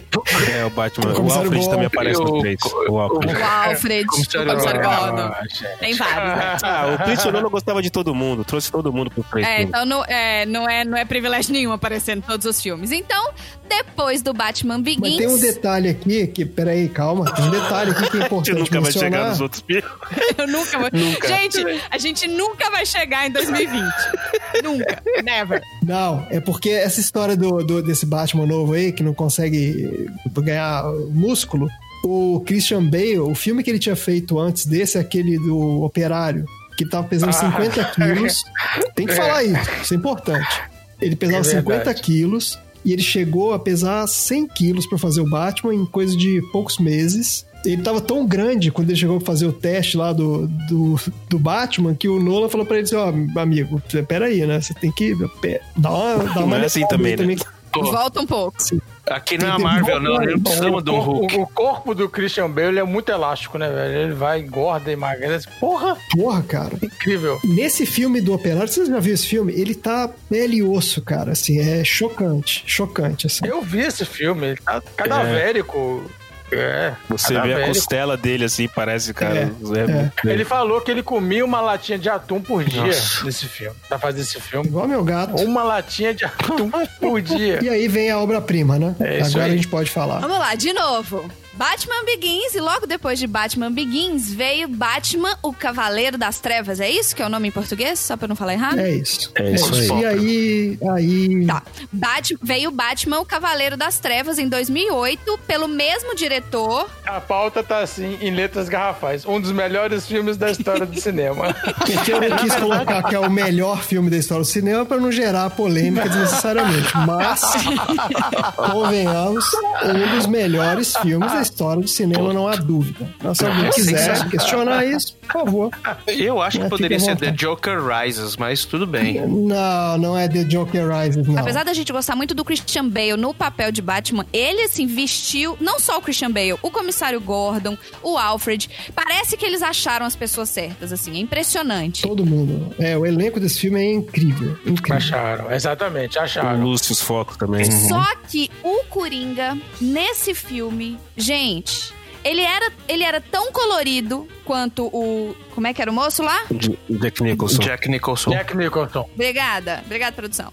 Ele era tão colorido quanto o Jack Nicholson, mas ele era assustador. Ele era bizarro. Era realmente um psicopata mesmo. Era um cara doente que não- tava querendo ver o, o circo pegar fogo, a floresta pegar fogo, né? Como o Alfred disse. A gente tá falando de um ator que veio de um outro filme e ele entrou pra gravação do Batman e o público tava carregado com bastante preconceito. É, ele era uma. esse- Uhum. o, o Heath Ledger era ator de, de comédia romântica. E além disso, Não tinha dessas. É, Mas ele tinha feito aquele filme independente lá que tinha ganhado uma porrada de prêmio do. O Brokeback Mountain. não, e além disso, ele fez o- exatamente, ele fez o Brokeback Mountain, que era um filme de romance homossexual. Ah, e isso, Brokeback Mountain. Era um romance também. É, apesar verdade. da gente já estar nos anos 2000, a gente ainda tinha algumas mentes, né? Eu não vou falar que ainda tinha, porque ainda existe. Não, a gente ainda tem, né? É, é, isso aí não, não, não mudou muito de lá até aqui. pessoas que iam julgar ele pelo tipo de filme que ele fez, entendeu? Por ter. Que não teve, não teve cena,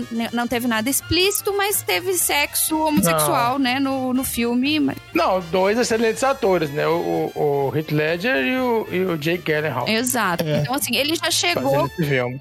Apesar de que eu vi esse filme no cinema, mas esse filme me deu sono. Ele era muito lento. O e quê? Qual você tá Mountain? falando? O Brokeback Mountain. Ah, que susto, cara. Achei que você tava falando do Cavaleiro das Eu Trevas. não tô falando porra. do Batman, não, cacete. Não, Já ele ia deu te- sono. só pra avisar do todos vocês, agora sim é um momento que a gente. Não vamos contrariar o André, porque a gente tem que terminar de gravar hoje, tá? Então, esse Tá, tá é bom. sim, é o melhor filme da Então, história tá. do cinema. Então, Ah, o Brokeback Mountain eu eu até, eu até achei legal. Eu não, não lembro de ter dormido, não. Mas assim, é um, fi- é um, é um romance. Tipo, É, um romance e drama filme- também. Era um É um drama, drama, né? é. O filme é é, bem, um puta bem pesado, né? Porque o cara é casado lá e vai se descobrindo pesado. e Então, tal. assim, você tá, vem com, com toda essa carga de preconceito pra ele entregar um filme pra esse público que não é um público fácil, né? Uhum. Vocês Pelo podem ver aqui nessa garagem que, que o público não é nada fácil e que eles, se eles não gostarem, eles serão bastante expressivos com relação a isso. E podemos dizer que o Heath Ledger entregou muito mais do que ele foi solicitado. Sim, com certeza. Com certeza. Inclusive, rendendo a ele o Oscar de melhor ator, certo? Foi melhor ator? Sim, foi Oscar póstumo. Foi melhor, melhor ator. Não, não, melhor ator. Esse, é, esse mimimi de casting de filme de, de herói também não é novidade, porque isso tinha acontecido lá quando Michael Keaton foi, foi seu Batman. Isso já aconteceu N vezes aí ao longo do, dessas, da, da história dos filmes de herói. Realmente não, não é novidade, mas realmente nesse caso dele tinha esse peso a mais pelo cara ter feito papel gay e de ser um cara de comédia romântica, como o Dudu falou. ele não era visto como um cara que, pô, como é que esse cara vai fazer um coringa? Tinha que ser um cara assustador, né? E aí a, tem uma história interessante que esse cara foi para se preparar pro papel, ele se, se foi para um hotel, se trancou no quarto de hotel, ficou um mês trancado no quarto de hotel sozinho e escrevendo diários do Coringa e me- fazendo a voz do personagem, criando aquela maquiagem maluca. E o cara entrou mesmo no negócio. É, falam exa- exatamente isso, que a maquiagem foi criada pelo Heath Ledger. Uau, é mesmo? Que, né, aquela pintura facial foi criada por ele. sim. É, ele não queria. ele- os caras foram maquiar ele lá no dia e falou: não, não, deixa que eu faço. Caraca, e ele pegou lá e começou a se pintar todo. Os caras deram uma retocada e tal, mas foi ele mesmo que bolou o negócio. As cicatrizes, ah. A única maquiagem que foi feita de fora, por fora, né, foi a cicatriz. Porque ele fala, né, que a- o sorriso dele é uma cicatriz, que dá até pra você ver o relevo. Isso era a única coisa feita. Então eles faziam a cicatriz e ele maquiava por E cima. vocês percebem que ao longo, conforme o filme vai passando, a maquiagem ela vai saindo, né? É, Então as linhas, as linhas de expressão na, na testa dele, naquele momento que ele tá preso e o Batman vai interrogar ele, você vê que já não tem mais maquiagem ali, porque conforme o suor e tal, então ele vai, vai saindo aquilo. E tem aquela história de que ele te- o, o, o, o Coringa no filme ele tem aquele cacoete de ficar passando na língua. É, eu ia falar isso, exatamente. E, É, e, e dizem que é porque o que eu li a respeito é que aquilo incomodava ele e tudo mais e tal, então ele meio que sem Atrapalhava, é. Não, era, não foi ele que criou. É, foi, foi é, meio que orgânico, assim, né? Não foi que ele, ah, vou preparar esse cacoete. Não, é tipo, era um negócio que ele fazia porque incomodava a questão, cara. Mas tudo isso contribui pro cara ter. Eu, eu não sei vocês mesmo, nós estamos. Não sei quando queria dar uma confusa vocês estão ouvindo esse podcast, nós estamos gravando ele em 2020. Mesmo depois de Joaquim Phoenix ter ganho o Oscar como melhor ator por Coringa, pra mim, quando se fala em Coringa, eu penso no Heath Ledger. Ainda cons- não consigo pensar no Joaquim Phoenix, assim. Ah, não tem nem comparação. Eu também. Não tem mesmo. assim. É, porque a gente tá falando de um Coringa que interagiu com o Batman e um Coringa que não interagiu com o Batman, né? A gente tá falando de. Pra mim, são dois Coringas completamente diferentes, é. É. A gente tá falando. de- O Rockin' Fênix é outro Coringa, é. É, exato. Tá falando do Coringa que é do vilão do Batman e o outro Coringa que é só um cara maluco. É isso. É. Que é um maluco. É, ele, intera- ele, ele interagiu com o Batman, ele fez o Batman fazer um sorrisinho, o Batman pequenininho. E trazendo Spoiler, pra você, pra você, Dudu, que citou a questão dos trailers e de que você ficava sabendo de tudo na última hora. O Batman o Cavaleiro das Trevas, ele foi. Ele teve uma divulgação prévia muito antes do filme, inclusive, ficar pronto. Ele foi o primeiro filme que criou virais e que tinham páginas dedicadas. Então, assim, você não sabia o que estava acontecendo, mas eles já tinham pequenos trailers só falando do Coringa e só falando do Harvey Dent e que eles iam liberando alguns trechos do filme que, que eram completamente aleatórios e desconexos. Era o, o famoso versões de trailer que vamos pegar essa cena aqui que ficou muito boa, mesmo que a gente não use, vamos botar pra deixar a galera empolgada pra assistir o filme. Então eles começaram com isso um ano antes do lançamento do Foi filme. exatamente isso. Então, é. por isso que quando a galera foi assistir Dark Knight, eles estavam malucos. A gente tava maluco. É, eu lembro que esse trailer, eu não gosto de trailer, mas eu fui ver algum filme que passou esse trailer desse filme. Eu fiquei puto da vida, né? Eu falei, pô, caramba, eu já vi o trailer, não queria ver, não sei o quê. Só que quando eu fui ver o filme, você via que assim, o trailer era só assim, tinha nada, não É. falava do filme. Não tinha nada, cara. Era É. só umas, é, um, trechinho ali e tal, e não, não atrapalhou em nada. Coisa que hoje em dia é impossível, né? Você vai ver um trailer, você já sabe o filme, trailer da Marvel quanto o filme inteiro. Não, mas então, é porque você parou de ver os trailers. Os trailers agora estão fazendo pra enganar. É, é verdade. O que você é, vê no pode trailer. ser mesmo, porque eu peguei tanta birra de trailer, cara. Nossa, mas tá acontecendo isso, eles, eles inverteram assim as coisas. Eles invertem cena, é meio, Ah, meio maluco. Finalmente, então, alguém percebeu que esse negócio de É. ficar contando o filme inteiro é um saco, né? É. Mas esse filme, além de ter tudo isso que a gente falou, esse filme tem um baita de um roteiro que é, assim, incrível. Todo, assim, são vários, é, vários plots que vão se entrelaçando, assim, ao longo do filme. E tem um cara que eu gosto muito, esse cara chama Todd Alcott. Esse cara é um roteirista de Hollywood e tal. Ele é um- e ele escreve sobre roteiros de filme, ele analisa roteiros de filmes. Então ele tem livro falando sobre o Kubrick, sobre vários caras. Então ele escreveu sobre esse filme e ele fala uma coisa assim: ele falou, cara, esse filme tem roteiro para uns cinco filmes de blockbuster. Caramba. Assim, de tão denso que é esse roteiro desse filme. Ah. Tanta coisa que acontece e tão bem amarrado que é assim. Você não encontra um buraco no roteiro do filme. Aí você pode falar, pô, ah, mas eu não gostei disso, eu não gostei daquilo, ok. Gostar é outra coisa. Mas o fato é que, assim, é um roteiro que tem muito conteúdo e é muito bem construído. A história toda vai caminhando, né, de um jeito é, onde é, todos esses, esses é, os, os plots vão se encaixando e até chegar na conclusão no final e tal. É muito legal, muito legal mesmo. Os vilões, né, tem a história do Duas Caras que aparece depois Sim. e que, né, a construção do personagem do Harvey Dent ali virando duas caras também é muito legal. É uma conexão muito bem feita, né?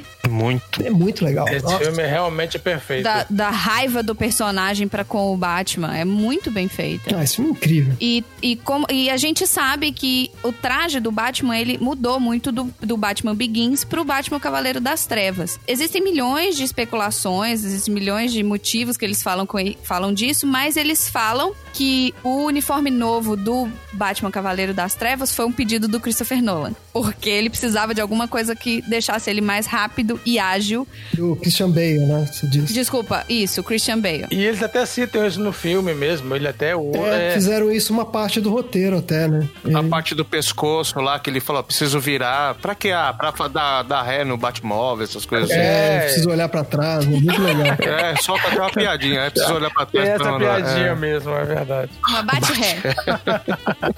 Engate a ré. É. E pra fechar essa trilogia. Só um momentinho. Vai. Só um pouquinho. A, a- a acho que a história que vale aí, uma das histórias que esse filme coloca, é ou você morre herói, ou você vive o suficiente pra virar vilão. É sensacional. É, essa narrativa vai acontecendo ao longo do filme todo. Não, gente, e pra mim, assim, as- houveram muitas. Duas cenas que me marcaram muito nesse filme. Três, vai. Mas ah, a primeira é ele mata o Coringa matando o bandido com um lápis. Nossa! Que É, essa pra mim foi uma das, me- das cenas mais cena rápidas é e assustadoras de assassinato que eu já vi na minha vida. É, né? E o final, né? Tadá! Esse, Sumiu. esse filme ele tem várias cenas assim, e você pode ver, o filme não tem uma gota de sangue, assim, não mostra sangue em momento nenhum. É, É um verdade. filme violento, assim, porque você sente todas essas Uhum. cenas como é violento, como que é, Ele matando o, o policial com a câmera, né? Ele, ele filmando o policial e matando ele. É foda. É, tem uma hora que ele, ele pega os capangas lá do, do, do, do cara também do mafioso e ele quebra um taco de, de sinuca no meio e vira um espelho. Ah, é joga no chão e fala assim: ó, resolvam aí quem um de vocês vai ficar, resolve logo.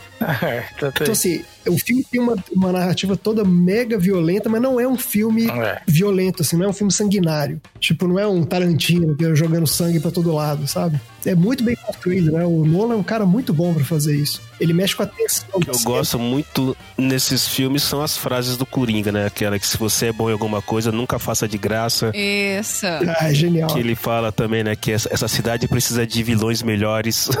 É também, né, cara? Pô. Não, e pra mim, a segunda cena que eu falo que me marcou foi quando o Coringa pegou a parte dele em dinheiro, né? Do, do roubo. Ele botou fogo. E tacou fogo, cara. Exatamente. Isso é um entendeu? psicopata. É meu, eu faço o que eu quiser. Exato, exato. Isso é um psicopata. Durante o filme, ele muda essa, essa concep- concepção dele, porque no começo ele queria até matar o Batman e, e fazer esse troca de dinheiro, mas depois ele, ele mesmo percebe que não é isso. O, propósito deles é coexistir. É, isso é uma coisa muito dos quadrinhos também, que tem várias situações dessas de ou, ou o Batman tinha oportunidade de matar o Coringa ou vice-versa, e ele sempre na última hora fala assim: ah, não, não, não vou fazer isso. Tipo, eu, eu- não tem graça, minha vida sem você não tem graça. É, pois é. O Coringa fala isso várias vezes. E rola isso o Batman também. Tem situações em que ele poderia matar o Coringa e ele não faz também, porque obviamente o Batman não vai matar ninguém. Então fica essa coisa de, tipo, os dois eternamente nessa luta, né? Não, Muito a- interessante isso mesmo. E no filme fica bem marcado. E outra coisa que, que eu achei muito marcante na pesquisa que eu fiz sobre esse filme é que existem duas cenas nesse filme que, o- que é- são filmes caseiros do Coringa. Sim. Que ele é tipo como, é, né, um videozinho, de- é um vídeo dele, tem um vídeo que o Dudu falou, que ele tá matando alguém. São duas cenas, Uhum. que são filmes caseiros. Essas duas cenas foram dirigidas pelo Heath Ledger. Olha. Olha. A primeira foi acompanhada pelo Christopher Nolan, Eu não sabia disso. só que ele gostou e na segunda ele nem foi. Não, agora eu tô curioso pra saber qual que é a outra cena. A outra cena é uma que, ele tem fez. o Batman falso. Uhum. Sabe aquele que tinha o cara o Batman falso? É, do Batman falso eu tô lembrando. Ah, Essa foi, essa foi tô lembrando acompanhada que pelo é. Nolan. Que tem um cara Não, mas essa cena do. Batman falso não tem o Coringa, não. É no começo do filme. Tem, tem. Tem, tem. Ele, ele, ele te tem, ele entrevista o cara, fala, você é o Batman? O cara, não, eu não sou. Então, ah, por que você tá vestido de Batman e tal? Ele dá uma zoada no cara. Mas tem uma curiosidade aqui de. Tem uma, uma curiosidade de produção mesmo, pra quem curte produção de cinema. O Christopher Nolan parece que é um dos pouquíssimos diretores que não usa. É, que eles chamam de second unit, né? Não sei como traduz isso, pra ficar meio idiota falar assim, mas porque normalmente você tem a, a- a unidade principal, onde o diretor tá lá é, dirigindo os atores e tal, e normalmente você tem outros grupos que estão filmando ou em outras locações, né? Com grupos paralelos, filmando efeito especial e tal, e são outros diretores que ficam nesse, nesses outros núcleos. E o Christopher Nolan não, ele filma Pra adiantar, né, as gravações. Pra adiantar as gravações, exatamente, pra encurtar o, o período de gravação. E o Nolan. Não, ele filma o filme inteiro. Ele é o diretor de todas as cenas do filme. Então é até curioso você falar isso, que ele não filmou, ele não foi diretor nessas ceninhas. É, isso foi um destaque justamente por isso, porque o Nolan É. não desgarra de jeito nenhum, né? Então, Não, ele, ele faz tudo, assim, diz que é pouquíssimos caras. E ele é um dos. ele acompanhou o primeiro, mas o segundo, segunda cena, falam que ele falou, não, beleza, gostei, então você pode tocar E outra coisa também é que ele é um dos pou- poucos diretores em Hollywood que não. É, que o estúdio não fica palpitando no trabalho do cara. Ele faz o trabalho dele, o estúdio larga a mão lá, larga na mão dele. Ele ninguém fica dando palpite. E parece que são pouquíssimos caras. Pra ele, Scorsese, Spielberg, entendeu? Só esses caras. E aí sai um, o trabalho do cara é bem autoral, né? O cara sabe o que ele tá fazendo. É, os trabalhos do Nolan não costumam ser ruins, não. Pô, são excelentes. Sou fã, eu sou fã, eu sou fã do Nolan. sou fã mesmo. O cara é Gente, muito não, bom. Lembra da regra de hoje. É, Dark Knight é os melhores filmes da história do cinema. E depois de Batman, o Cavaleiro das Trevas, a gente tem. Como é que é a tradução em português do The, The The Dark Knight Rises? É, Eles colocaram como. Ressurge, é, né? O ressurge. Cavaleiro das Trevas Ressurge, ressurge. ressurge, é isso mesmo. o Cavaleiro das Trevas Ressurge, que foi lançado exatamente. Aí não vamos discutir décadas, mas foi lançado em 2010. Então É, pode ser exato. que seja década de 2000, pode ser que seja de, né, década de 2010 a 2020, que seja. Chegamos pelo menos na marca de 2010. Yay! Comemora, estagiário, tá acabando. É, e aí entra o Dark, o Dark Knight Rises, né? O Cavaleiro, da Terra- das, o Cavaleiro das Trevas ressurge. É, que é difícil aqui, dá uns trava-língua maluco de vez em quando. É, e é o final, né? O filme final, esses, esses três filmes, eles, esses sim são uma sequência. Um filme é completamente dependente do outro. Os antigos eu não sentia isso, que eles eram dependentes um do outro. Esse aqui eu até eu não, eu não diria que ele é dependente um dos outros. Eu acho até que o segundo filme, esse O Cavaleiro das Trevas, ele é meio que um, um filme meio que solo, assim. Eu não acho que eles. Pra ver esse terceiro, por exemplo, você não precisa ver o segundo. Ele funciona sozinho. Acho que É, todos ele eles funciona funcionam bem sozinho. sozinhos, menos esse. Esse terceiro é o que. Funciona sozinhos, mas você enxerga a conexão deles Sim, sim, sim. de É, longe, é. porque são os, é, é a mesma estrutura, não mudou nada. Não é igual Ah, que tinha um. Batmóvel e tinha o outro e tinha o outro. É. É verdade. Mudou demais o figurino de um pro O outro. problema desse filme foi que ele teve que ser todo mudado devido ao trágico fim do Heath Ledger. É, a história Isso não é meio lenda urbana, não? Existe algum Como lugar assim? que os caras falam? Porque eh, o que eu consegui apurar desse filme, eles, não, eles falam que eles não tinham o roteiro do terceiro filme ainda. Que eles foram fazer esse roteiro Mas eles depois. iam descartar o Heath Ledger? Não iam, cara. Eu ouvi a mesma história que o Dudu falou, porque eh, o, o papel do Cillian Murphy lá no, no- que ele é meio que o, o juiz lá daquele tribunal maluco lá durante o, a- o isolamento lá, o Terra de Ninguém lá de Gotham, Isso. seria o Heath Ledger. Esse papo eu ouvi também, não tenho, não É, seria baseado no oficiais, mas Terra de Ninguém. Eles já estavam pensando nisso. é, e o, o Coringa era meio que o prefeito daquela é, daquela gota maluca lá, junto com, com o Bane, o Hazalgu, enfim. A É, eu não duvido que os caras fossem usar até pelo sucesso que o cara fez. É muito Uhum. provável que ele estaria no filme mesmo, mas ou até onde eu pude apurar, eles não tinham o roteiro dos três filmes prontos. assim. Então não é que eles tiveram que mudar. Eu acho que eles podiam até ter uma ideia. O que o Christopher Nolan fala é que quando eles terminavam o filme, ele fala, bom, depois a gente vai pensar no que vem pra frente. E nesse filme, o que eles queriam fazer era colocar um vilão que fosse fisicamente, é, pudesse fazer um embate físico com o Batman, porque o Coringa tinha sido o embate mental, né? No, no primeiro filme era, era a questão do medo, ele tinha que lidar com o medo ali. Então era o Hazal com o espantalho, a florzinha do medo e tal. Nesse, no segundo filme, o Coringa e o caos e ele tendo que lidar com um cara que era totalmente imprevisível. Nesse eles queriam colocar um cara que fisicamente fosse ser uma ameaça. Tanto que a ideia era colocar o Crocodilo como o vilão, mas alguém falou assim, gente, Crocodilo é muita galhofa, né? Nesse estilo de filme aqui não vai rolar. Uhum. E alguém sabe por que, que o Harvey Dent não continuou? Por que, que eles não trouxeram o Duas Caras, já que eles iniciaram o personagem? Mas eles mataram Não, ele ele. morreu, ele morreu Ele no final do segundo. Ele morre. Na verdade, morreu, morreu mesmo, porque ele foi- eles ele podiam- tava- Não. Não, Porque não, ele eles, eles tiraram ele do hospital antes de explodir, não? Não, ele Não, não, caiu. não é naquela parte, não, depois. É, depois, Depois. daquilo, ele sai do hospital, ele foge do hospital, daí ele vai atrás dos, dos policiais. Sim, desculpa, você tem razão, você tem razão, é. Eu achei sacanagem eles terem matado ele logo assim, sabe? Podia ter usado esse personagem, mas ok. Mas eles É. não, não contavam também Muito que o rápido. Coringa, que eles iam perder o Coringa, entendeu? Ah, é, pois é, imagino. A história se fecha muito bem com a, com a ascensão e queda do Harvey Dent. É, exatamente. Mas é, aí teve E essa aí, questão o, do o Coringa. próximo vilão foi o Bane e a filha do Hazal Ghul, né? Exato, Então, exatamente. eu- gente, eu não gostei desse filme. Posso Você falar? não gostou desse filme? Não, eu não gostei desse Eu filme. posso falar o que, que eu gostei desse filme? que você gostou desse filme? Pode falar que você gostou. Eu gostei da mulher gato de moto. É, pois é. A mulher gato é legal é, nesse filme, é bem Ficou legal. massa o óculos dela virar orelhinha de gato. Eu achei muito Ah, fantástico. é verdade, tem esse lance. Bem funcional, Porque não, né? ela não é. roupa de gato ridícula igual era antigamente, que a menina tinha até É um rabo. verdade. Ela tá só com um traje. Tinha um rabo. é Ela, ela tá só com um traje um preto rabo. justo, só que o óculos dela de proteção, na hora que ela bota pra cima, vira uma orelhinha. É verdade. Bem, sabe, bem sutil. E ela tem uma moto foda. Quer dizer, ela usa a moto do Batman, tá, eu sei. Ela usa a moto do Batman. Mas eu é uma moto eles- foda. Eu não gostei. Eles colocaram muito personagem, ficou muito cheio de. Botaram o Mulher Gato, botaram o Robin. É, Porque assim, era o último, Dudu. Eles não iam fazer mais. Então É. vamos gastar o que a gente tem. É, O que, que tá então. faltando? Mulher gato, Bane, filha do Hazal Ghul. Colocaram o, o policialzinho lá, que depois ia ser o Robin, não sei o quê, mas três eu não.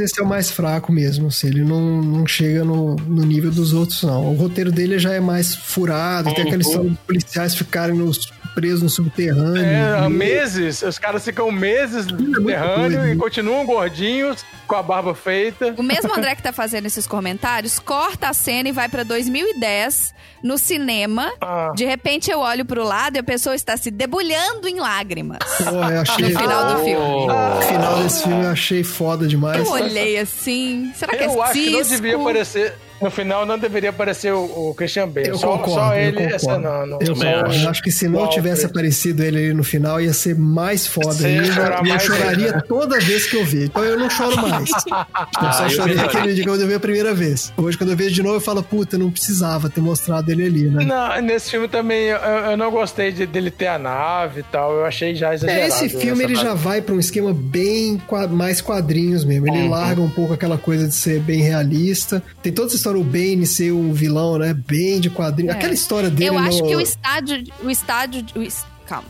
O estado de Estádio. sítio de Gotham ficou Ah, bem assustador e a explosão do estádio. Estádio, estágio. Ah, tá? legal. Aquela aquela cena é cena é incrível. muito aquela legal, cena muito é legal. Foi muito bem feita. Foi É, muito Mas tem a cena do Bane é, na, na bolsa de valores, que não tem sentido nenhum aquilo, é muito doido. Que ele vai lá pra. Roubando lá, né? Ele vai lá pra meio que forjar que o Bruce Wayne teria vendido todas as ações dele da empresa. Mas pra, é, nada faz sentido, ele sai com um monte de moto de dentro da bolsa de valor. Como é que tinha que tanto de moto ali dentro? O cara parou um monte de moto dentro do- do, Vai parar na Bovespa agora, mano. é, exato. Eu entro com a, na Bovespa, boto um monte de moto lá dentro, depois eu entro com a galera de Eu já dei a capacete. técnica. Vai de preto e segura uma escada. Você entra Vai em qualquer lugar também, se você estiver carregando uma escada. O que realmente ficou esquisito no, no final desse filme, que aí quem é fã mais hardcore mesmo do Batman deve concordar comigo, que é esse papo dele não querer ser o Batman mais, que é um problema de toda a trilogia do Nolan,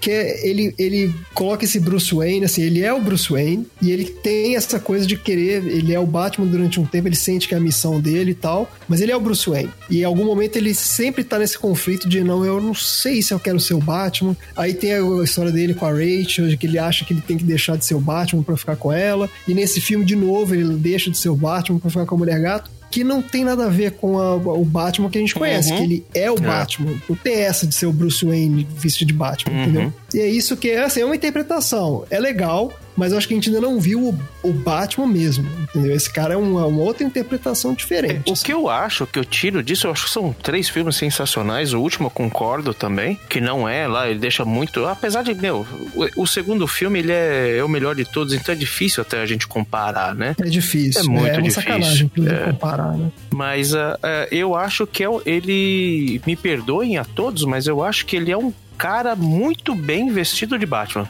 Ele ainda não é um Batman que, ele chega no. É, eu tendo a concordar. Tendo a concordar, viu? É um puta cara vestido de Batman. Ele não tem a característica do. Por exemplo, a parte detetivesca não foi, não foi É, praticamente não aparece. desenvolvida, né? E é um, é um cara que ele é vestido de Batman. É um cara que dá porrada, é um cara bom taticamente, mas Uhum. ele e que usa os equipamentos lá. Tem uma cena do Cavaleiro das Trevas, vou voltar nesse filme, que é maravilhoso, que é uma cena que você fala, pô, tá aí, o Batman tinha que ser isso aí, que era a hora que ele pega o, os- o pessoal do Coringa invade lá a mansão, o- a cobertura dele, que ele tá fazendo aquela festa pro Harvey Dent, Uhum. Então, e ele pega o cara, né? Ele pega a arma do cara e ele vai andando e desmontando a arma sem olhar. Tipo assim, ele vai só clac, clac, clac, desmonta aquela. Você fala, cara, isso é cena o é Batman, incrível, entendeu? Esse cara é o Batman. Mas não tem muitas cenas assim, né? Então fica sempre aquele negócio meio assim, ah, eu não sei se eu quero ser o Batman ou não. Aí enfraquece um pouco o personagem, eu acho. Mas independente disso, chorei mesmo, achei o final foda quando eu vi. E, mas reconheço que não, não, não é tão bom quanto poderia ter sido. Eu acho que eu melhoraria aquele final lá do que a gente tava falando do café, cara. Eu discordo de vocês que ele não deveria aparecer. Eu acho que o Alfred deveria levantar a xícara e o Batman levantar a xícara, mas o, o, o George Clooney falando what else, né? Seria sensacional. Isso é um Nespresso. Nossa, seria genial. Seria, seria muito bom. Só que o bom. Nespresso não quis pagar. É daí que vem a fortuna dele. Né?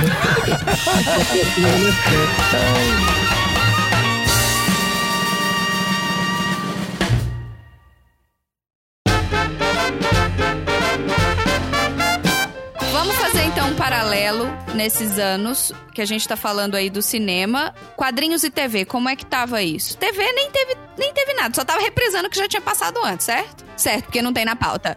Então, quadrinhos.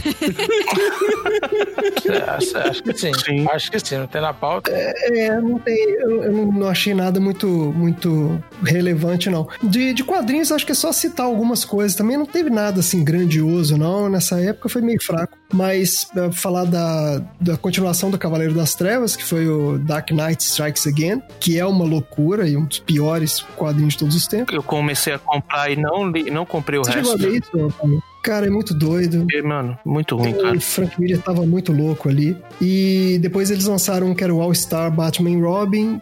Uhum. Também era o Frank, é, Frank Miller e Jim Lee, né? Pegaram o cara que era o escritor mais foda do Batman com o artista mais foda da época, que era o Jim Lee. E saiu um troço muito esquisito também, que o Batman era meio... Era um cara meio violento, meio escrotão. Também, sei lá, achei muito, muito ruim. E tem a Crise Final, que foi um mega evento da DC, onde aqui o Batman morre, entre aspas, de novo.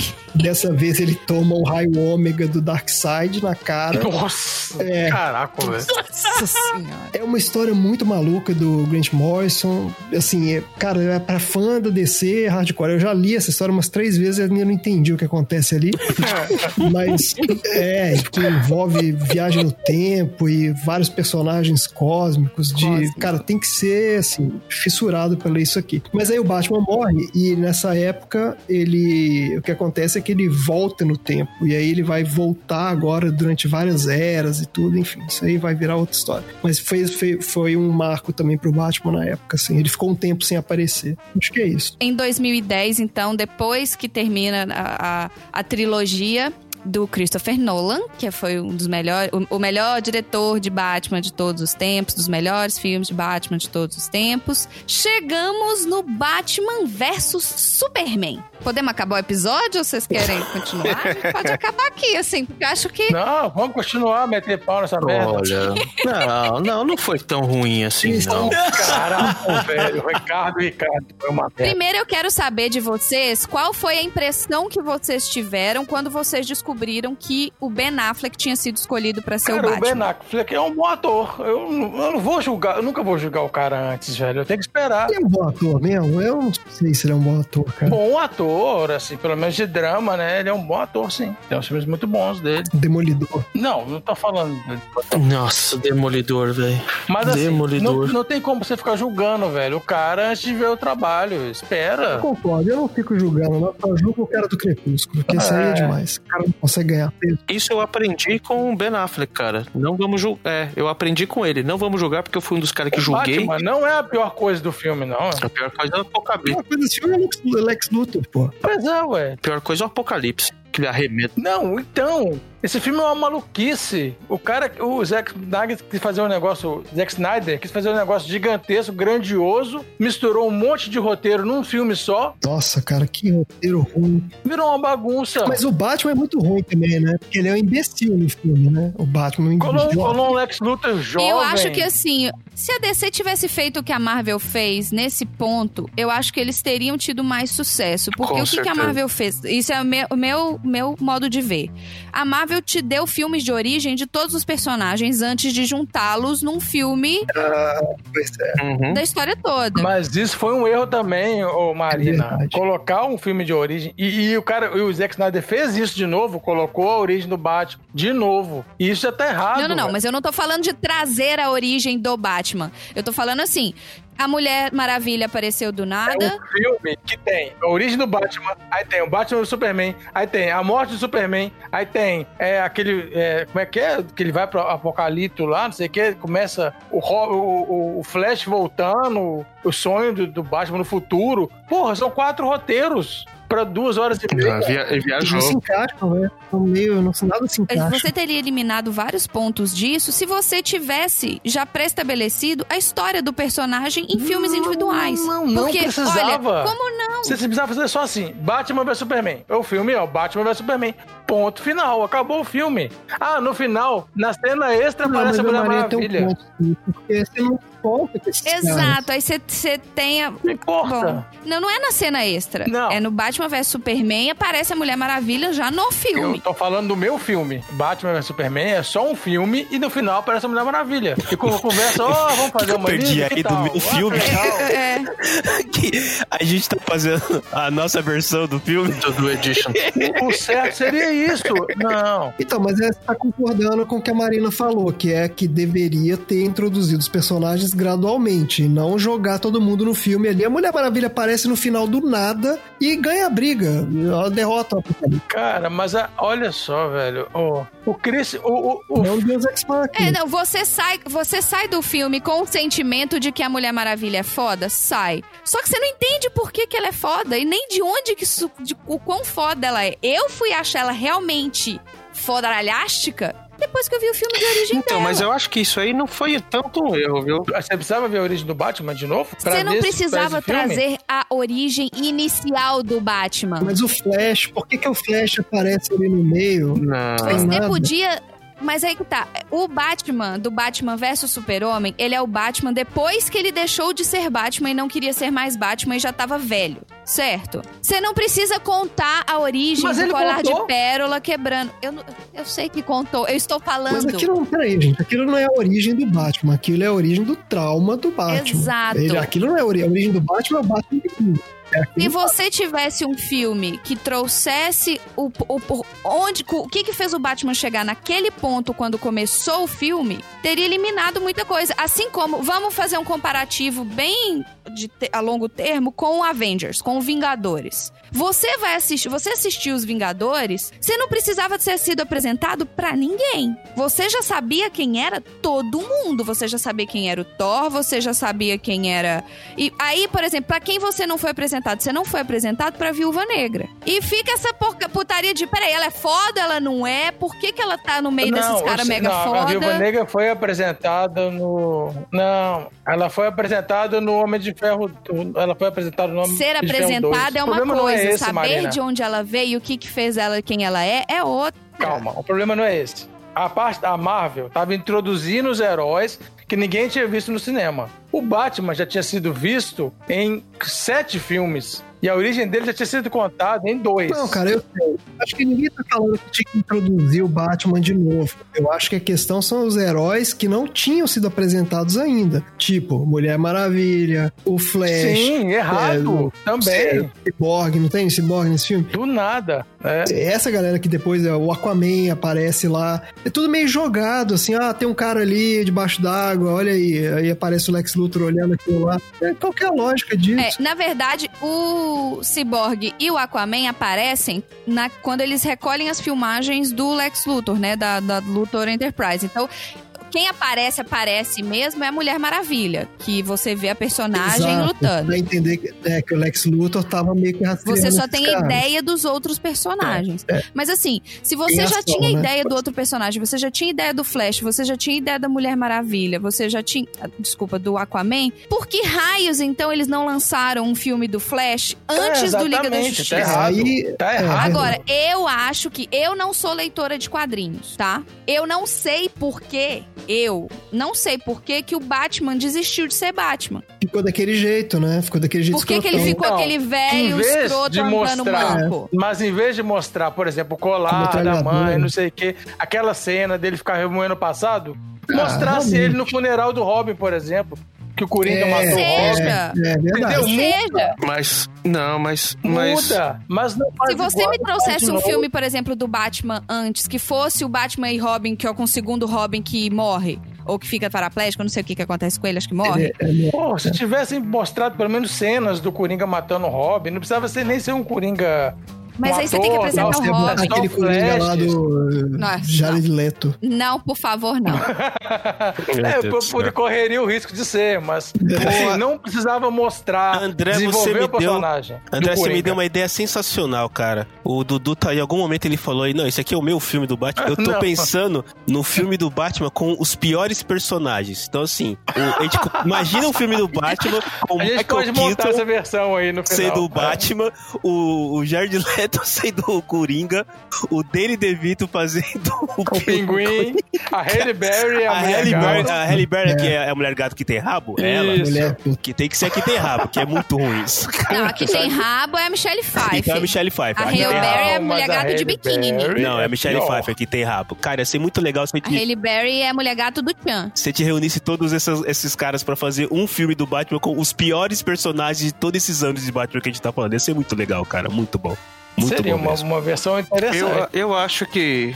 Eu acho, só pra defender aí a, a- a origem do Batman. Tenta, Banner. É- eu, eu, eu- olhando, vocês só viram um filme lá, o Dawn of Justice. Quando aparece lá a, a, a gaveta lá que tá o casal Wayne, aparece o nome de quem? Ai, velho. Puta que pariu. E esse, esse, Aparece esse o nome da mãe. no final do filme é Não- muito ruim, velho. não Ai, aparece. Isso é muito ruim, cara. Caralho, isso é muito Deus, ruim, Você vai defender isso, Bani. Justificar por vou- aí, não, cara. eu não vou sério. defender, mas vou justificar. Se tivesse aparecido só o Thomas Wayne e não tivesse a Martha Wayne, como que o Superman poderia se salvar das mãos, das garras da kryptonita do Batman? Ai, caralho. Então é, é justi é uma merda, mas é justificável. Pra vocês que. Pro Bunnyman e André, vocês que conhecem os quadrinhos, em algum momento, quando teve um crossover do Batman com o Super-Homem, em algum momento alguém pensou em citar que os nomes das mães deles eram o mesmo? É o mesmo. Eu lembro de uma historinha bem pequenininha que inclusive era um traço de Calvin Haroldo. Sério mesmo, era tipo uma, uma, uma historinha assim de 5, 6 páginas e tal. Mas que o Dudu desenhou, deve ser. Quando ele tava fazendo o filme dele, ele botou, desenhou esse Calvin Haroldo. É, então, tinha essa historinha do que era num, num- num formato Calvin Haroldo, que mostrava, eu acho que o carro dos pais do Batman quebrando no meio dos Estados Unidos e por consequência Smallville. E, os- e o Clark e o Bruce se encontraram lá, e então eu falei, ah, o meu nome, o nome da minha mãe, dos seus pais qual que é? Ah, é, Jonathan e Marta. Ah, minha mãe também chama Marta. Então foi- acho que foi a única referência que eu vi numa história perdida dos anos 90 lá, mas eu acho que nunca usaram isso, cara. Não, acho que isso Deve foi. ser a mesma referência que o, que o Zack Snyder viu. É, o Zack Snyder teve essa sacada e falou: olha só. Isso tem cara de ser ideia do estagiário. Porra, Beijo, é. estagiário. O estagiário que falou, eles não têm a mesma mãe? Você não pode Ai. usar isso aí pra fazer uma ligação? Não, o estagiário foi assim: leva o figurino da Marta. Aí ele, mas qual Marta? Como qual Marta? A mãe do Batman. Não, a mãe do Super-Homem. Não, mas a mãe do Batman também chama Marta. Explodiu a sala. A sala explodiu, as cabeças explodiram, todas elas. De repente aparece a, a, a mãe do Batman de fazendeira, né? E a mãe do, do Clark de, de socialite. Colar de pérola. Colar de pérola quebrado. Outra coisa, assim, que é genial, cara, além de um grande empresário, o Lex Luthor era um grande visionário de marketing, né? Porque quando a Mulher Maravilha e o Batman lá pegam os arquivos e tal, os caras que não foram apresentados, como o Aquaman, o Cyborg e tudo tal, eles têm as pastinhas com os símbolos deles, né? Não é? Sendo que eles nunca tinham aparecido. É, tem lá o, o raiozinho do Flash, o A do Aquaman. Ele fez o logo, os caras. Ele, ele criou os é personagens. É, Luthor? sensacional. Ai, brincadeira. Exatamente, cara. Caralho. Esse filme é muito errado, cara. Nossa senhora. É. Mas o Batman Nossa, é eu burro no filme, ele não com consegue filme. conversar com o super-homem. Uhum. Por que aquilo, cara? Que que é isso? Ele, tá, ele tá parecendo um Wolverine bêbado, né, cara? Porque ele sai arrebentando, não quer conversar com ninguém. Não tu faz aquela maquinação toda lá que tá na cara que aquilo é coisa de, de que, não, que não tá certo. E o Batman é incapaz de entender o que tá acontecendo ali. Ah, cara, não dá. Tá, esse filme, vamos pular esse filme. Qual que é o próximo aí? Vai. Vamos pular, Liga gente. Já Justiça. tem 20 Não, minutos nesse. Liga da Justiça. Liga da Justiça não melhorou. O Josuel do, Josuel? Josuel. do Josuel. Ele é um pouquinho melhor, mas não é muito melhor, não. Falando do Liga da Justiça, todo mundo tinha uma expectativa muito alta, principalmente Exato, depois de Vingadores. ter visto os filmes da Marvel, né? De ter fi- de visto os filmes dos Vingadores. Como que alguém vai errar com a Liga da Justiça, que já faz sucesso há 500 anos, que o desenho animado dele tá passando em loop todos os dias há 20 anos? Tá aí a resposta, dá pra cagar no negócio, sim. Esse foi aquele erro que você falou, né? Em vez de introduzir os personagens, jogaram tudo junto. Porque era pra ter introduzido o Batman e o Superman naquele filme Batman vs Superman e colocar eles juntos. O Superman já tinha um filme antes, É, né? aí faz o filme da Mulher Maravilha, aí introduz a Mulher Maravilha. Aí você faz o filme do Flash. Isso, já tava fazendo, eles já estavam fazendo a Mulher Maravilha. Pois é. Aí teve o problema do Zack Snyder, de família, ele saiu da produção, da direção. É, aí, aí foi uma infelicidade do cara. E aí o Joss Do Whedon. Josueldo. Teve o problema do bigode. Então, Puta, é, o bigode, cara, o bigode. Putz, o problema do são bigode. vários problemas, entendeu? Então, não era pra dar certo, não tinha como dar certo. Tá na cara que isso foi uma coisa de reunião lá de, de, de, de direção pessoal da, da DC e falou: gente, a Marvel tá rachando de ganhar dinheiro, bota esses caras todos no filme, faz logo essa Liga da Justiça, para de encher o saco. Se eles tivessem E- colocado os gêmeos lá na Liga da Justiça, acho que ia dar mais dinheiro, cara.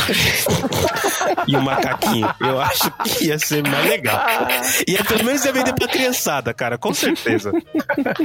Olha, mas se vale um alento, tem uma série, as, as séries da CW que tá saindo agora aí, estão fazendo o, a Crise nas Infinitas Terras, que acho que a gente até citou, né? Então, o, o Flash apareceu, acho que a gente citou no outro episódio, né? Vai, vai rebutar toda essa merda. Então, daqui a pouco eles vão pegar o que é de melhor, né? Se tiver alguma coisa, vão manter e vão fazer tudo zero. Eles têm que começar a pegar o de melhor e começar do zero. Eu é. acho que vai re- rebutar tudo. Eu concordo com o mesmo ponto do que eu disse no último episódio.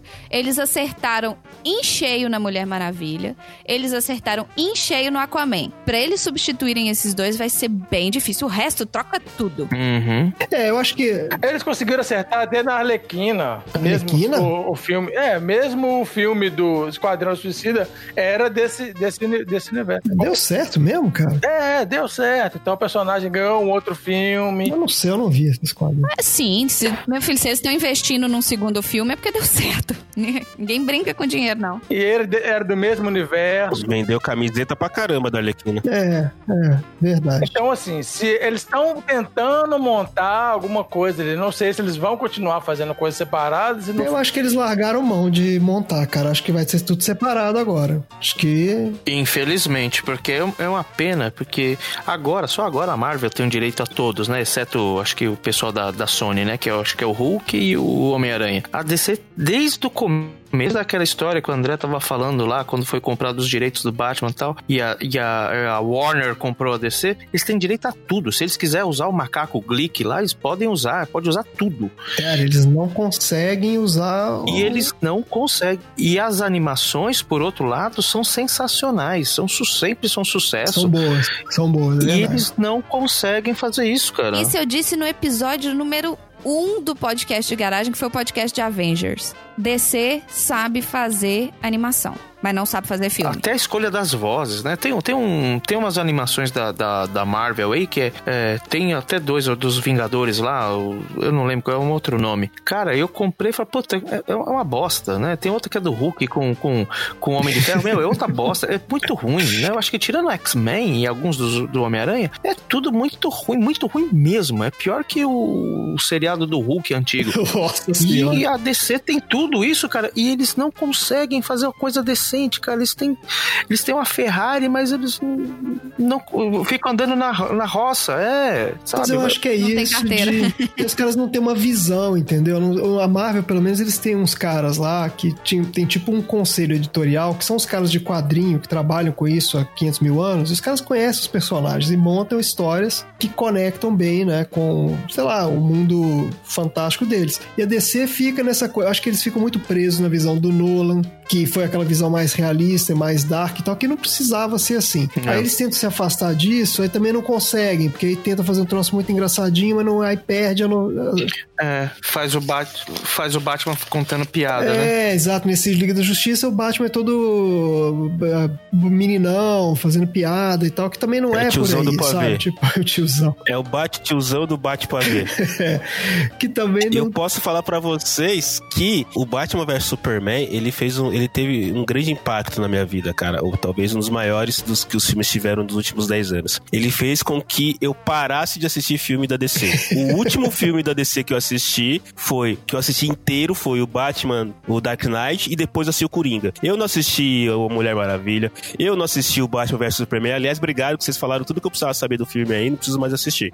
Também. Ah, esse não precisa mesmo, não, cara. O Liga da mesmo. Justiça eu também não assisti. O Aquaman eu também não assisti. Cara, sério, eu, eu, eu desisti da DC. Assiste Aquaman, é legal. É, o Aquaman é legal. Eu desisti da DC. Eu não consigo mais assistir filme da DC. Sabe quando você cria um mindset e fala, puta, vai ser uma bosta isso? Que você começa a assistir o negócio já de mau humor, fala, vai ser uma merda esse filme. Só o Coringa que eu consegui. Não, pode assistir o Aquaman É. e pode assistir Mulher Maravilha. Tem o selo chefinha de qualidade. Puta, Carimba aí, chefinha. estagiário. Eu vou tentar, eu vou tentar. O Aquaman, eu comecei a. Te, juro, eu tentei duas vezes e dormi nas duas vezes. Não consegui assistir o Aquaman até o final. Ah, que isso. Jason Momoa tá no meu coração. Juro, a Mulher Maravilha, a Gal Gadot, eu fico perguntando cadê o Dom? Cadê o. o Cadê o Paul Dom? Walker? É, o do Velozes e Furiosos, a Gal Gadot. Ela tá no Velozes e Furiosos? Porra!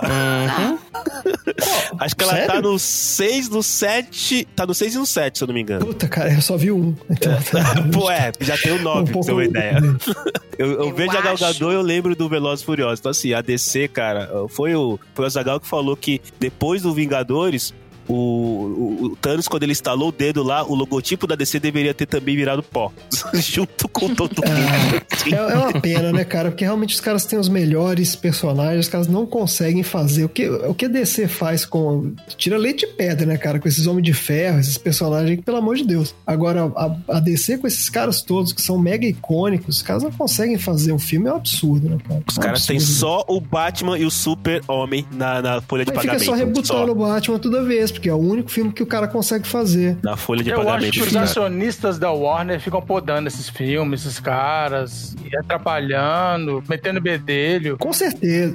Mas, então, mas aí que tá. Eu tenho uma. Eu não sei, cara, porque ó, o Zack Snyder, quando fez esse Batman e Super-Homem, eu acho que ele fez o filme que ele queria fazer. Eu não acho que foi nego Mas- de mas, é, foi- estúdio, foi não. viagem cara. de- é um dele. filme bem Ele autoral dele. Ele, na é maionese. ele viajou ali, ele viajou, exatamente. Ele foi. Quis fazer tudo ao mesmo tempo, velho. Dá pra fazer quatro filmes ali, entendeu? Era muito Não roteiro. foi uma coisa bem construída. Não, Eram é. quatro filmes totalmente des- des- é, desconectados ali dentro, pô. Não É, dá. conectados com o super, super bom, né? Dura, Durepox, né? Foi colando um no outro ali, remendou. Ah, cara, qualquer coisa aquilo ali. viu? Brincadeira. E esse filme da Liga da Justiça, os caras me botam lá o, o tio do Darkseid pra ser. Ah, É o, é o, o Steppenwolf, né? nossa senhora. O que, que é isso, cara? Botar os parentes. Não, pra mim a Liga da Justiça perdeu ressuscitando o super-homem, né? Desmorrendo o super-homem. Aliás, o Ué. Batman vs Super-Homem meio que já mostrou a terrinha, né? Mostrou a terrinha.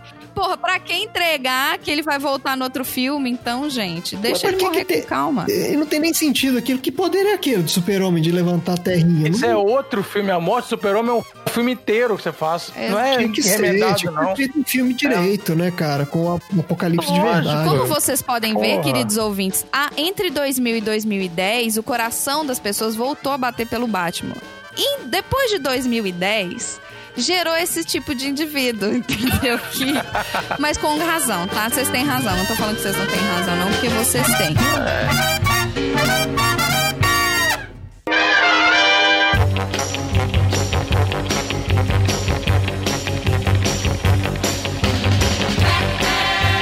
A gente tem uma pergunta pra cada um de vocês.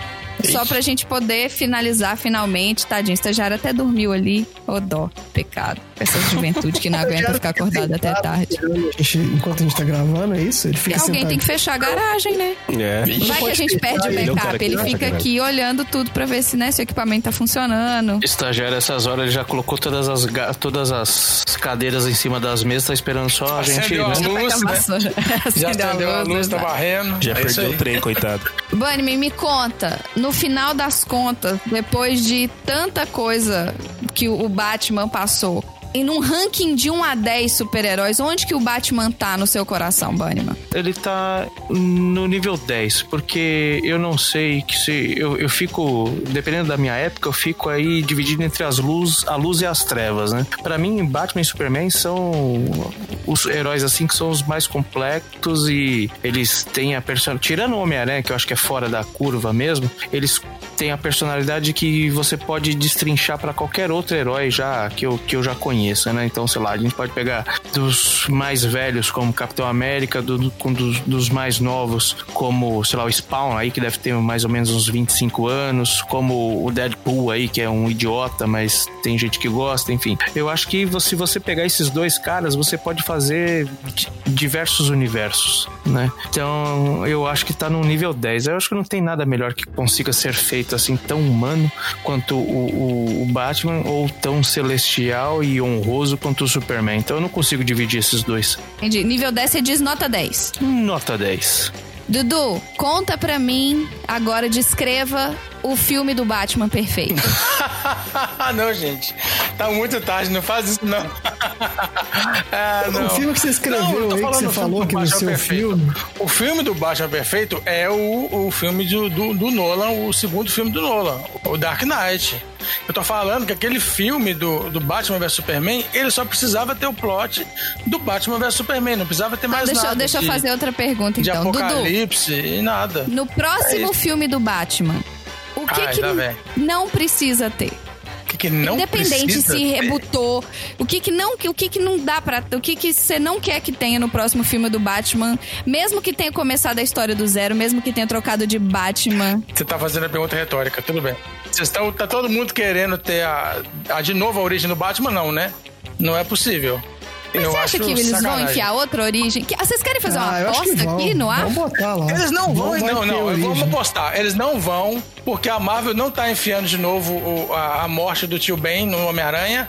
Eles não precisam fazer isso, cara. É muito Não burrice. precisam, mas eu sei lá. Eles cara, não vão acho que- fazer. Ah, não, é Cara, Vamos lá, Marcelo, de- você acha que vai ter filme. origem do Batman, tiro na mãe, colar de pérola, sim ou não? Vai, com certeza vai. Bunnyman, sim ou não?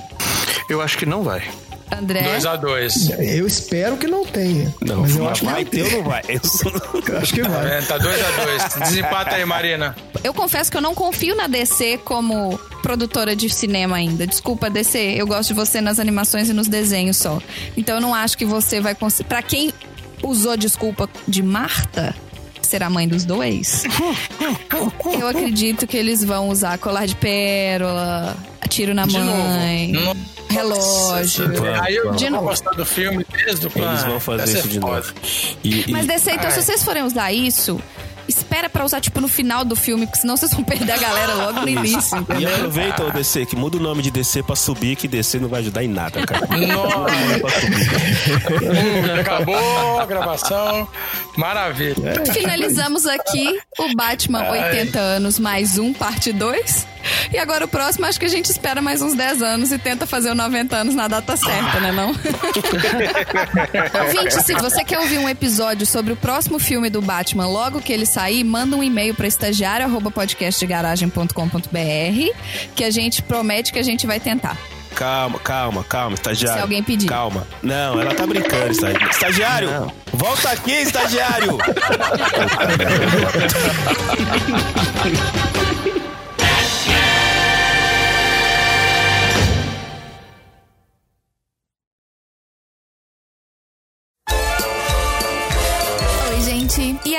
O que, que vocês acharam do Batman 80 anos mais um, parte 2? Como vocês podem ver, a gente é bem criativo na hora de dar os nomes, né?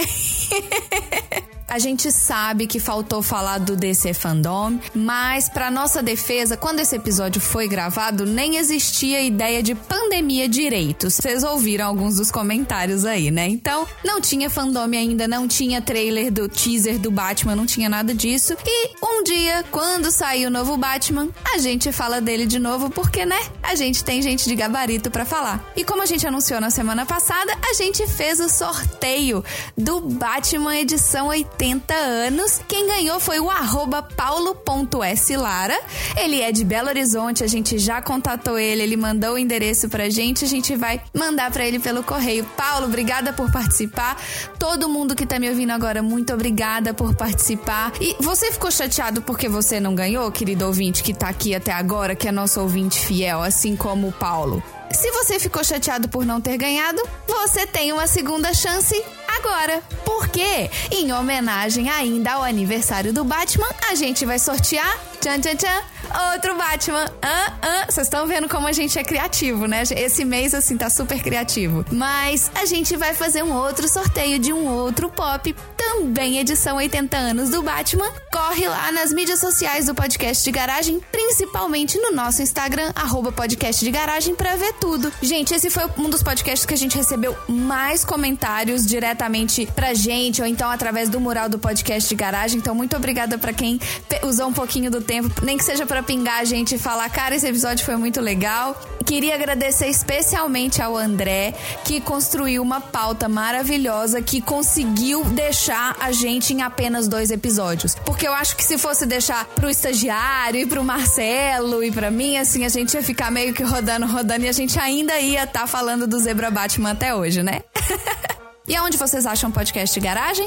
No Facebook Podcast de Garagem, no Instagram arroba Podcast de Garagem e no Twitter Podcast de Garagem com Demudo, além da arroba chefinha PDG, do arroba Tchelo 3 e do arroba estagiário PDG. Bom, é isso, já tô falando mais do que devia. Corre no Instagram para participar do sorteio e escuta aí.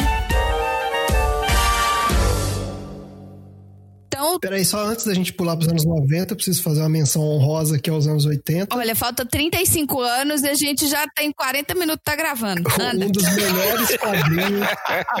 Com calma. Um dos melhores quadrinhos do Batman. Asilo Arca, Grant Morrison, Dave McKean. Quem nunca leu, leia. Tá aí minha dica. Puta, sensacional. Tudo bem. Principalmente Não aquela li. parte que ele A fala. gente já falou disso. Falou ou não falou? Não, não falou. Não. Falou, não. Não, é outro, é outro. Não, quadrinho. não leu, não falou, não. A gente passou 40 minutos falando dos quadrinhos.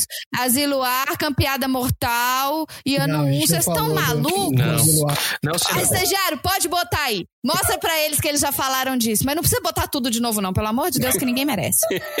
Anos 90 e ninguém mais vai andar pra trás nesse lugar. Só pra Mas frente gente- agora. Caraca, Mas a tá gente não, Não. falou nem no nervo exposto